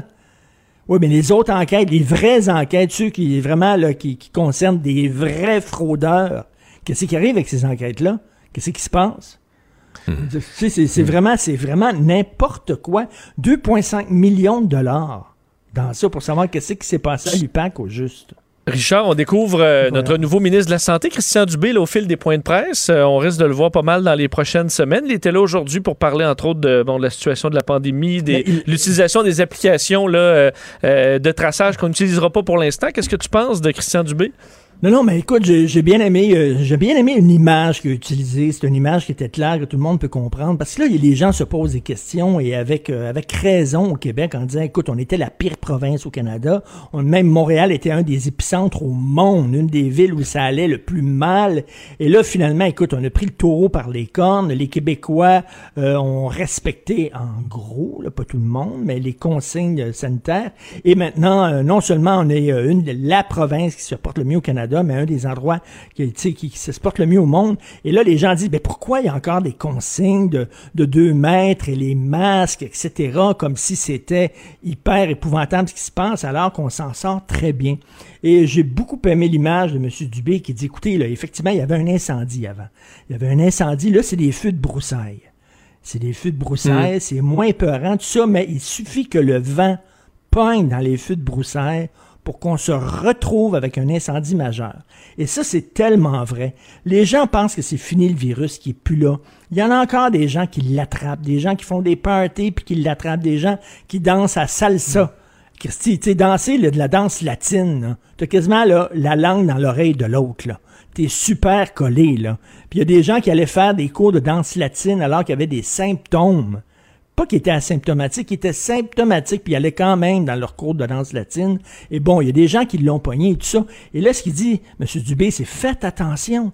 On est tanné. Moi, je suis tanné de porter le Christine Masque. Je suis écœuré. Je viens de faire un tournage cet après-midi, le premier tournage de la nouvelle saison des Francs-Tireurs, la dernière saison. Écoute, c'est délirant, là. Toutes les consignes. Nous envoyaient un document de cinq pages. On avait deux documents signés en rentrant. C'est juste si on n'a pas fait un, test d'urine, là. euh, C'était extrêmement euh, euh, encadré. C'est tannant. Mais quand même, effectivement, faut pas que le feu de broussailles revienne en incendie. Faut faire attention. Puis le, le gars, le propriétaire d'un restaurant italien à Griffintown, là, où euh, tout le monde était là, personne portait de masque, tout le monde était collé les uns sur les autres, euh, ils s'embrassaient, les employés embrassaient les gens qui rentraient, leur donnaient la main, tout ça. Christy, euh, le virus est là, la pandémie est là. là. Hmm. Mais il est faut fermé, faire, lui. faut hein. faire quand même attention. Lui est fermé pendant 10 jours. Heureusement, ils ont sévi. Là. Mais j'ai bien aimé. Moi, je, je trouve correct le Christian Dubé jusqu'à maintenant. Là. On verra là, sur le, le long run, comme on dit. Là, mais j'ai bien aimé cette image du feu de broussailles. Ouais, c'est juste que dans, euh, dans leur image, parce que dans l'annonce, c'était qu'on va pas de l'avant avec euh, la- l'application, Oui. je reste quand même un peu sur mon appétit, c'est-à-dire que feu de broussailles, là, mais oui, oui, c'est aussi, euh, tu sais, en feu de forêt, on parle souvent comme un moment donné, le feu couvre là, dans le sous-bois, tu sais, dans l'espèce de, dans l'espèce de mousse, tu sais, puis tu le vois même plus, tu vois juste, puis c'est inévitable qu'il va reprendre. Donc, euh, est-ce que c'est, est-ce que c'est pas le moment, justement, là, pendant qu'on a une accalmie, euh, de, de, de, justement, là, calmement, amener le monde à installer l'application, tout ça. On va attendre que la deuxième vague nous frappe. et- ouais, mais là, on- à ce moment-là, on va dire que- on va dire qu'on n'a pas le temps, qu'on est pris de court, qu'on est pris de Mm. vitesse. En tout cas, je, je- Effectivement, là-dessus. Mais, mais, mais tu sais, là, moi, je souhaite pas de malheur à personne. Je souhaite pas de malheur à personne, mais si jamais il y a un militant anti-masque qui dit aux gens, arrêtez de porter le masque, on se fait des parties, puis on est toute la gang ensemble. S'il y en a un qui le pognait, je broyerais pas. mais là, je hier, pas beaucoup Hier, en Floride, il y, a- il y a un type qui avait été très actif sur les réseaux sociaux à dire que la pandémie, lui, allait plus loin. Il faisait partie de ça. La pandémie, ça n'existe pas. La COVID, c'est pas vrai. Puis sa femme est décédée de la COVID. Qu'est-ce que tu veux faire? Ben, c'est ça. D'ailleurs, ce qui nous amène, écoute rapidement mon troisième euh, Oui. sujet, la polio qui est éradiquée du continent africain. Ça faisait 30 ans qu'elle essayait de, de se débarrasser de la polio. Il y a eu un programme de vaccination massif des enfants contre la polio. Et là, la polio est effectivement officiellement éradiquée. Et ça, c'est grâce au vaccin. Lucie Laurier, écoute-nous, c'est grâce au vaccin qu'on a éradiqué une Ouais. maladie épouvantable. Je sais pas si tu as vu des gens Mais c'est qui ont aussi eu la cause- polio lorsqu'ils étaient jeunes. Oui. C'est une grave maladie. Ça Mais n'existe plus. Mais j'ai écrit là-dessus. Richard. Puis ça, ça fait partie des raisons pourquoi on a maintenant en Amérique du Nord des anti-vaccins. Parce que, Ben oui. mettons, ma, grand-mère, ma Dumont, là, elle, je t'avais parlé de la polio. Elle avait peur de ça, la polio, parce qu'elle avait connu des gens, là, puis quand elle allait à la messe, il y avait une madame qui, dans le banc d'en avant, était toute croche parce qu'elle n'était pas capable de marcher pour se rendre plus loin. Tu comprends? Ah, Donc, elle, là, elle avait pas eu la polio, ses enfants n'avaient pas eu la polio, mais elle avait peur de la polio. Elle avait peur que ses enfants attrapent la polio. Mais, demande à mes enfants aujourd'hui, va les voir, avez-vous peur de la polio? Mais ils savent pas c'est quoi. Je Ben écoute, le, le sida, ça existe encore, hein, mais on le voit plus. Puis les gens meurent plus du sida maintenant grâce à la trithérapie. Et avant, quand tu promenais dans la rue, les gens qui avaient le sida, tu les voyais parce qu'il y avait, il y avait des taches noires dans le visage et maintenant, ils ont plus ça. Donc, on a l'impression que le sida est disparu, ce qui fait que les gens se protègent moins. hein. Régent Thomas, un médecin, me le dit, là, il voit là, chez la, la communauté homosexuelle, les gens se protègent beaucoup moins, comme si le sida n'existait plus. Il est encore là, là. Mais effectivement, on le voit plus. Et là, euh, j'entendais l'autre jour quelqu'un qui disait, moi, j'ai pas besoin d'un vaccin parce que je me suis jamais fait vacciner et j'ai jamais rien attrapé. Ben, hey, bozo, si t'as T'as rien jamais attrapé rien parce que nous sommes tous parce vaccinés. que nous sommes Ben tous oui. vaccinés autour Mais ça, ça se peut pas. Tu- tu- on te ça protège. se peut pas, là. Mais tu sais, est-ce que, le type te niaise ou vraiment. Non. Il, il a jamais pensé à ça? Il est pas vacciné, puis il a jamais pensé que si les maladies ne frappent pas sur lui, c'est parce qu'il vit dans une population vaccinée à 97 ou Non, 98. C'est trop, trop leur demander. C'est ça vraiment trop leur bon demander. Charles, c'est tellement simple, c'est tellement... Non, mais je l'entendais dire, moi, j'ai pas besoin de dedans. Mais j'ai jamais rien attrapé. Puis, je sais qu'il y en a des, il y en a qui sont vraiment trop à cheval sur le masque. Écoute, je suis allé ce week-end, il faisait super chaud. Puis je suis allé dans un aquaclub, le club aquatique euh, à Saint-Sauveur, avec mon fils. Et là, t'attends en ligne, ok, pour rentrer dans la piscine à vagues, ok, t'attends en ligne. Et là, j'étais, on était à deux pieds de la piscine à vagues. On attendait que le gars nous dise, ok, tu peux rentrer dans la piscine à vagues. Et j'étais un petit peu collé sur le gars en avant en ligne. Le gars se retourne puis commence à me gueuler puis tout ça. Puis là, j'ai dit, OK, bon, c'est vrai, je suis désolé, mais c'est parce qu'une fois qu'on va être rentré dans la piscine à vagues, on va être toute la gang les uns par-dessus les autres dans l'eau. On va, on va- on va être tous ensemble là, là, tantôt dans la piscine à vagues. On respecte pas le 2 mètres dans la piscine à vagues. Mais en tout cas, c'est vrai qu'il y en a qui sont un peu pointilleux, mais quand même, il faut faire attention, Christy. Hey, merci beaucoup, Richard. Merci, on se voit Salut, demain. on se parle demain. Mario Dumont et Vincent Dessureau. Inséparables comme les aiguilles d'une montre. Cube Radio. Et c'est le moment de la chronique euh, politique avec Gilles Barry. Salut, Gilles. Salut, Mario. Alors, euh, tu vas me parler de Renault Tool, le nouveau Ben chef oui, des conservateurs? Puis ensuite, on va se parler un peu de Ne- Nemaska. De. Nemaska, ouais. Est-ce que, euh, bonne entrée en scène, selon toi? Ben oui, moi, je dis bravo à lui. C'est un homme qui paraît beaucoup euh, plutôt sympathique. Il n'y a pas des airs de baveux, très chaleureux. Des gens m'ont dit qu'il était très empathique aussi, très en relation, très à l'écoute quand il faisait des rencontres personnelles. Il y a une forte, il y a une euh, forte feuille de route qui est impressionnante, Mario. Il a fait des Quand choses même, ouais. dans sa vie. Euh, il est avocat, il a puis avocat dans des fusions-acquisitions, a travaillé énormément aux États-Unis. Donc, une, une bonne qualité, il va être capable de, de lire un bilan financier, hein? Ce qui rentre puis ce qui sort. Je pense que c'est une qualité importante. Tu penses-tu qu'on a un politicien, tu penses qu'on a un Ben- politicien au Canada qui est pas fort à lire des bilans financiers? Ben, c'est ça. Alors, puis l'autre chose, c'est un clivage totalement, tu sais, c'est thèse antithèse. Justin, c'est un personnage, puis lui, c'est un autre, c'est une autre affaire. Alors, je suis pas sûr que M. O'Toole va emprunter les déguisements d'Halloween à Justin Trudeau pour courir les rues. Je suis à peu près sûr de ça. Euh, alors, euh, c'est un type qui a vécu, et ça, pour moi, Mario, là, pour la fonction qu'il qu'il aspire, ça prend une expérience de vie, ça prend une expérience de travail, ça prend une addition d'expérience. On me dit que c'est un type aussi qui a beaucoup de contenu puis beaucoup de profondeur. Et d'entrée de jeu, Mario, moi, j'ai vraiment euh, sursauté positivement. J'ai vu qu'il, dès le départ, il adhérait au concept des deux peuples fondateurs. Faut jamais oublier que ce, ce- ce concept-là était le cœur d'Option Québec qu'avait écrit René Lévesque, est au cœur aussi et moteur euh, politique euh, dans le programme du PQ. Et aujourd'hui, Mario, à la course au leadership du PQ, il y a des gens qui ont carrément écarté ça. Roch Bo- euh, Bock-Côté a beaucoup écrit là-dessus.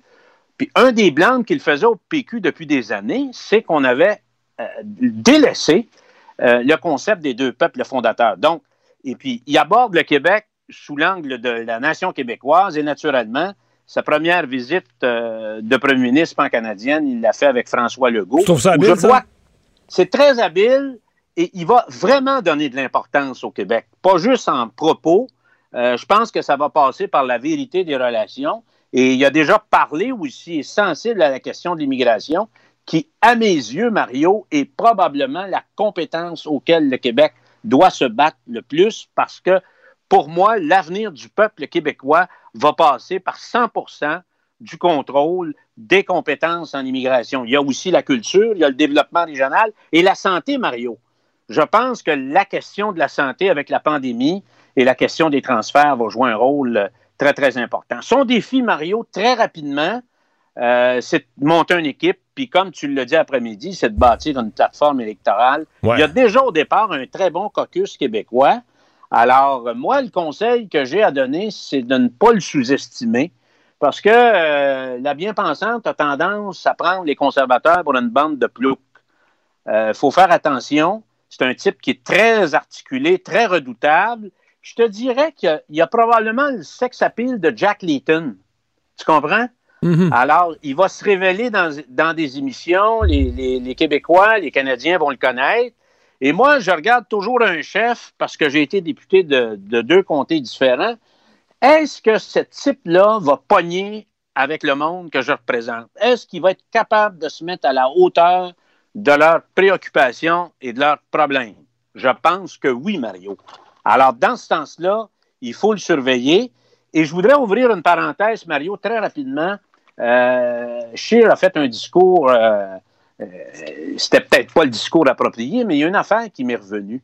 Pour connaître un peu la politique de Iqaluit jusqu'à Ushuaia en Argentine, dans le fond, Mario, quand je regarde la carte politique des Amériques, le gouvernement en place le plus à gauche, je te dirais même très à gauche dans les Amériques, j'oublie Cuba et le Venezuela. Ouais. comme, comme dit Pierre Pellado, ils n'ont pas 35 cents pour s'acheter le journal de Montréal, mais le gouvernement qui a de l'argent pour dépenser, le plus à gauche des Amériques, qui est bien plus à gauche que les socialistes chiliens ou le Parti socialiste de Lula, le Parti des travailleurs, c'est le gouvernement de Justin Trudeau. Alors, je ferme la parenthèse. Je pense qu'il va y avoir de l'action. Et la bonne décision de M. O'Toole, c'est de dire pas pressé de faire une élection. Alors, il sent bien que les Canadiens n'en veulent pas en temps de pandémie et en crise économique. Bon, tu veux me parler de Nemaska Oui. lithium, Ben oui. euh, parce Oui, que ça, ça avait créé beaucoup d'espoir. On se disait le lithium, euh, les, les autos électriques, mais- les piles au lithium, puis ça a foiré, et là, on remet de l'argent dedans. On met de l'argent là-dedans, Mario. Il faut le mettre dans un contexte plus international. Il y a quatre pays qui ont des terres de lithium. Le Québec, le Chili, la Chine et la Russie. 80% de l'exploitation et des opérations des mines de lithium dans le monde sont contrôlées par les Chinois. Euh, il, y a eu y avait un projet à la corne qui était dominé par les Chinois. Ils ont fait faillite. Et là, c'est Nemaska Lithium. Et le gouvernement du Québec, Mario, a décidé de s'investir dans les transports, l'électrification des transports, et il veut contrôler la chaîne d'approvisionnement. Alors, on parle naturellement de l'hydroélectricité. On sait qu'Hydro-Québec va sortir, puis je te dirais pas c'est une, c'est une question des dix prochaines années, probablement l'année prochaine, ou d'ici deux ans, sa fameuse batterie au lithium, qui va probablement être, en termes de technologie puis de- d'efficacité énergétique, probablement la meilleure au monde. Donc là, dans le Alors- fond, on se met les pieds dedans en disant on veut du lithium au Québec, puis on investit pour que ça arrive. Et c'est stratégique, Mario, parce que la pandémie, là, moi, je pense qu'il y a des secteurs névralgiques dans une société. Il ne faut pas laisser ça aux autres. Et ça, ça en est un.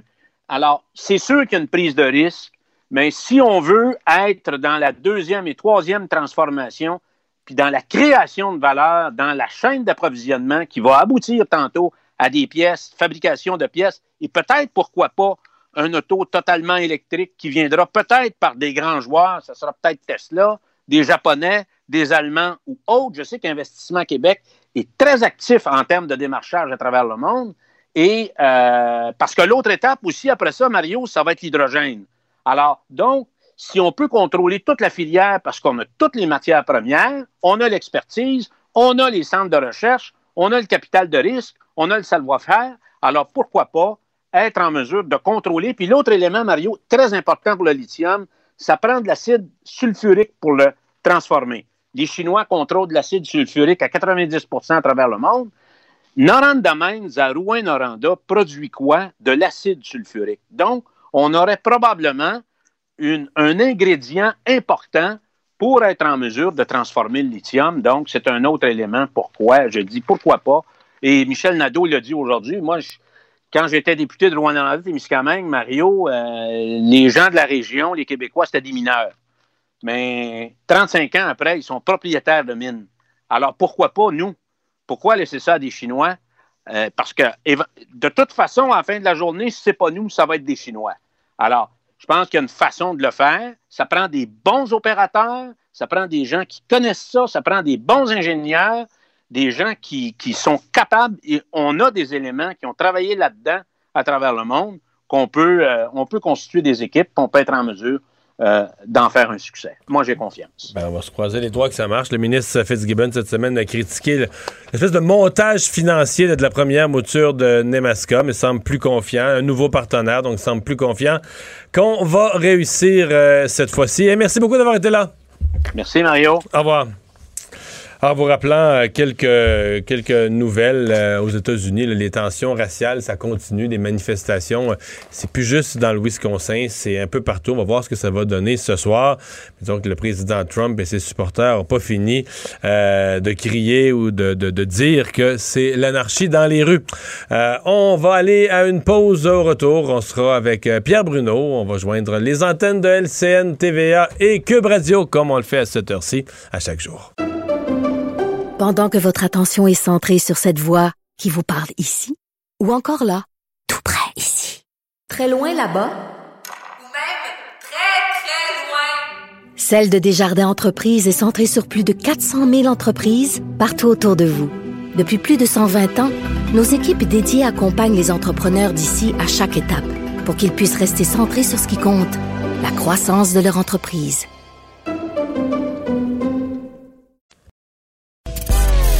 Mario Dumont et Vincent Dessureau. Inséparables comme les aiguilles d'une montre. Cube, Radio. Cube Radio. Cube Radio. En direct à LCN.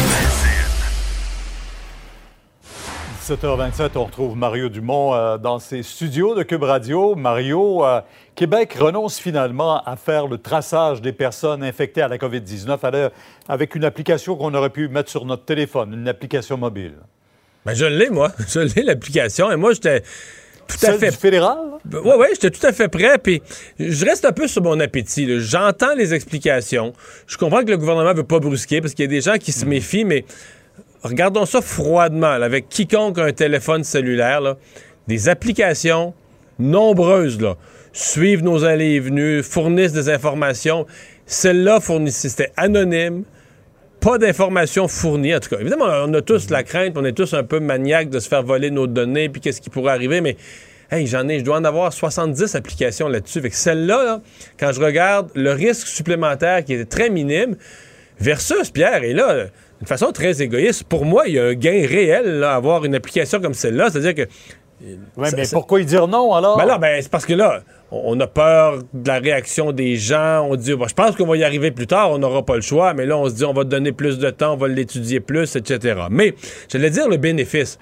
Le bénéfice ne vient qu'à partir du moment où tout le monde l'a, ou en tout cas, une majorité, 50, 60, 70% des gens l'ont. Mais l'application fait que si on vient en compte à moi, là, je sais pas, je vais dans un restaurant, je suis proche d'une personne, je vais à un autre endroit, je suis proche d'une personne. Si à la fin de la semaine, une de ces personnes-là est testée positive, je vais être averti que moi, là, j'ai été en contact, j'ai été proche durant la semaine d'une personne testée positive. Alors moi, ça me permet de prendre les mesures. Moi, ça me permet d'aller me faire tester. Moi, ça me permet de pas visiter des gens âgés ou peu importe, d'être archi prudent parce que là, je sais que je suis peut-être à risque. Il me semble qu'il y a un gain, là, une prise de risque très, très, très minimale par rapport à plein d'autres applications qu'on donne dans nos cellulaires, puis un gain bien réel. Et moi, je suis convaincu, et qu'on la rende pas obligatoire. je sais qu'il y a des gens qui ont des peurs, des gens qui pensent qu'il y a un complot, que leur cellulaire...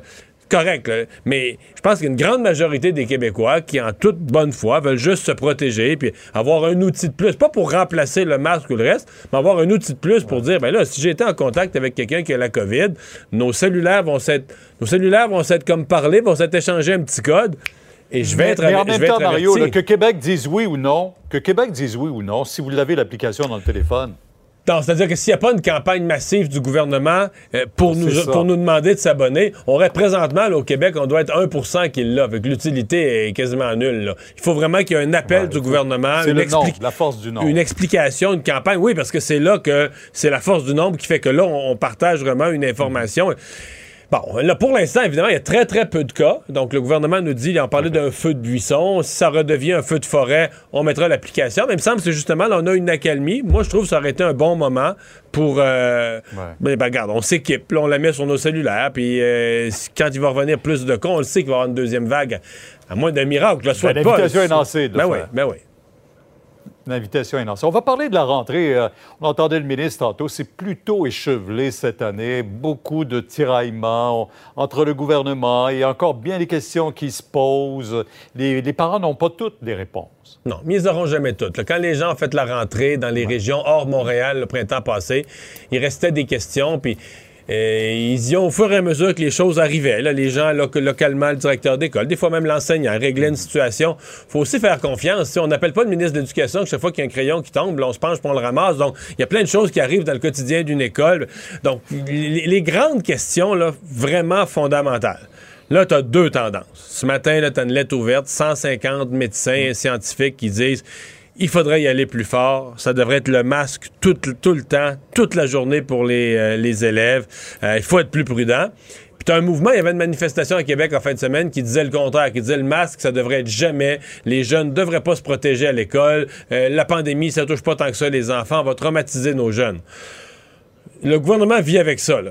en faire plus, en faire moins, en faire plus, en faire moins. Donc, M. Legault a répété aujourd'hui, il pense qu'il a trouvé un équilibre, qu'il respecte une, une certaine vie dans la classe pour les enfants, tout en étant prudent que l'école ne devienne pas un vecteur de propagation. Puis on- L'autre chose, c'est qu'on continue, à, on continue à, vivre et à être lucide. Là, on va voir là, si ça tourne mal, s'il y a de la propagation dans les écoles, peut-être qu'on deviendra plus sévère. Euh, si ça va tellement bien, peut-être qu'on deviendra moins sévère. Il faut penser qu'on on peut s'adapter en cours de route, mais je suis obligé de dire, faut, faut un peu regarder ça en disant, ben, là, on fait la rentrée au meilleur de notre connaissance, puis on va voir, puis certaines décisions localement pourront se prendre. Peut-être que des décisions à la grandeur du Québec devront se prendre aussi.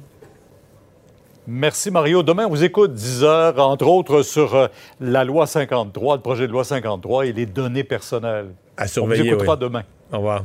Merci, au revoir.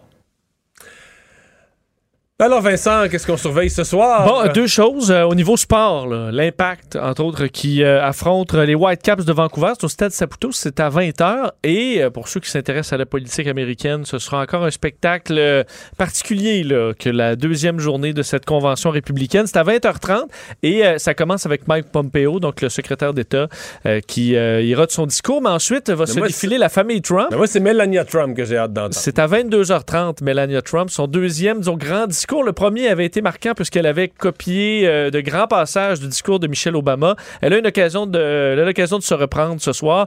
On verra ce que ça donne. À mon avis, on va en reparler demain. Merci Vincent, merci à vous d'avoir été là. On se retrouve demain, 15h30. Cube Radio.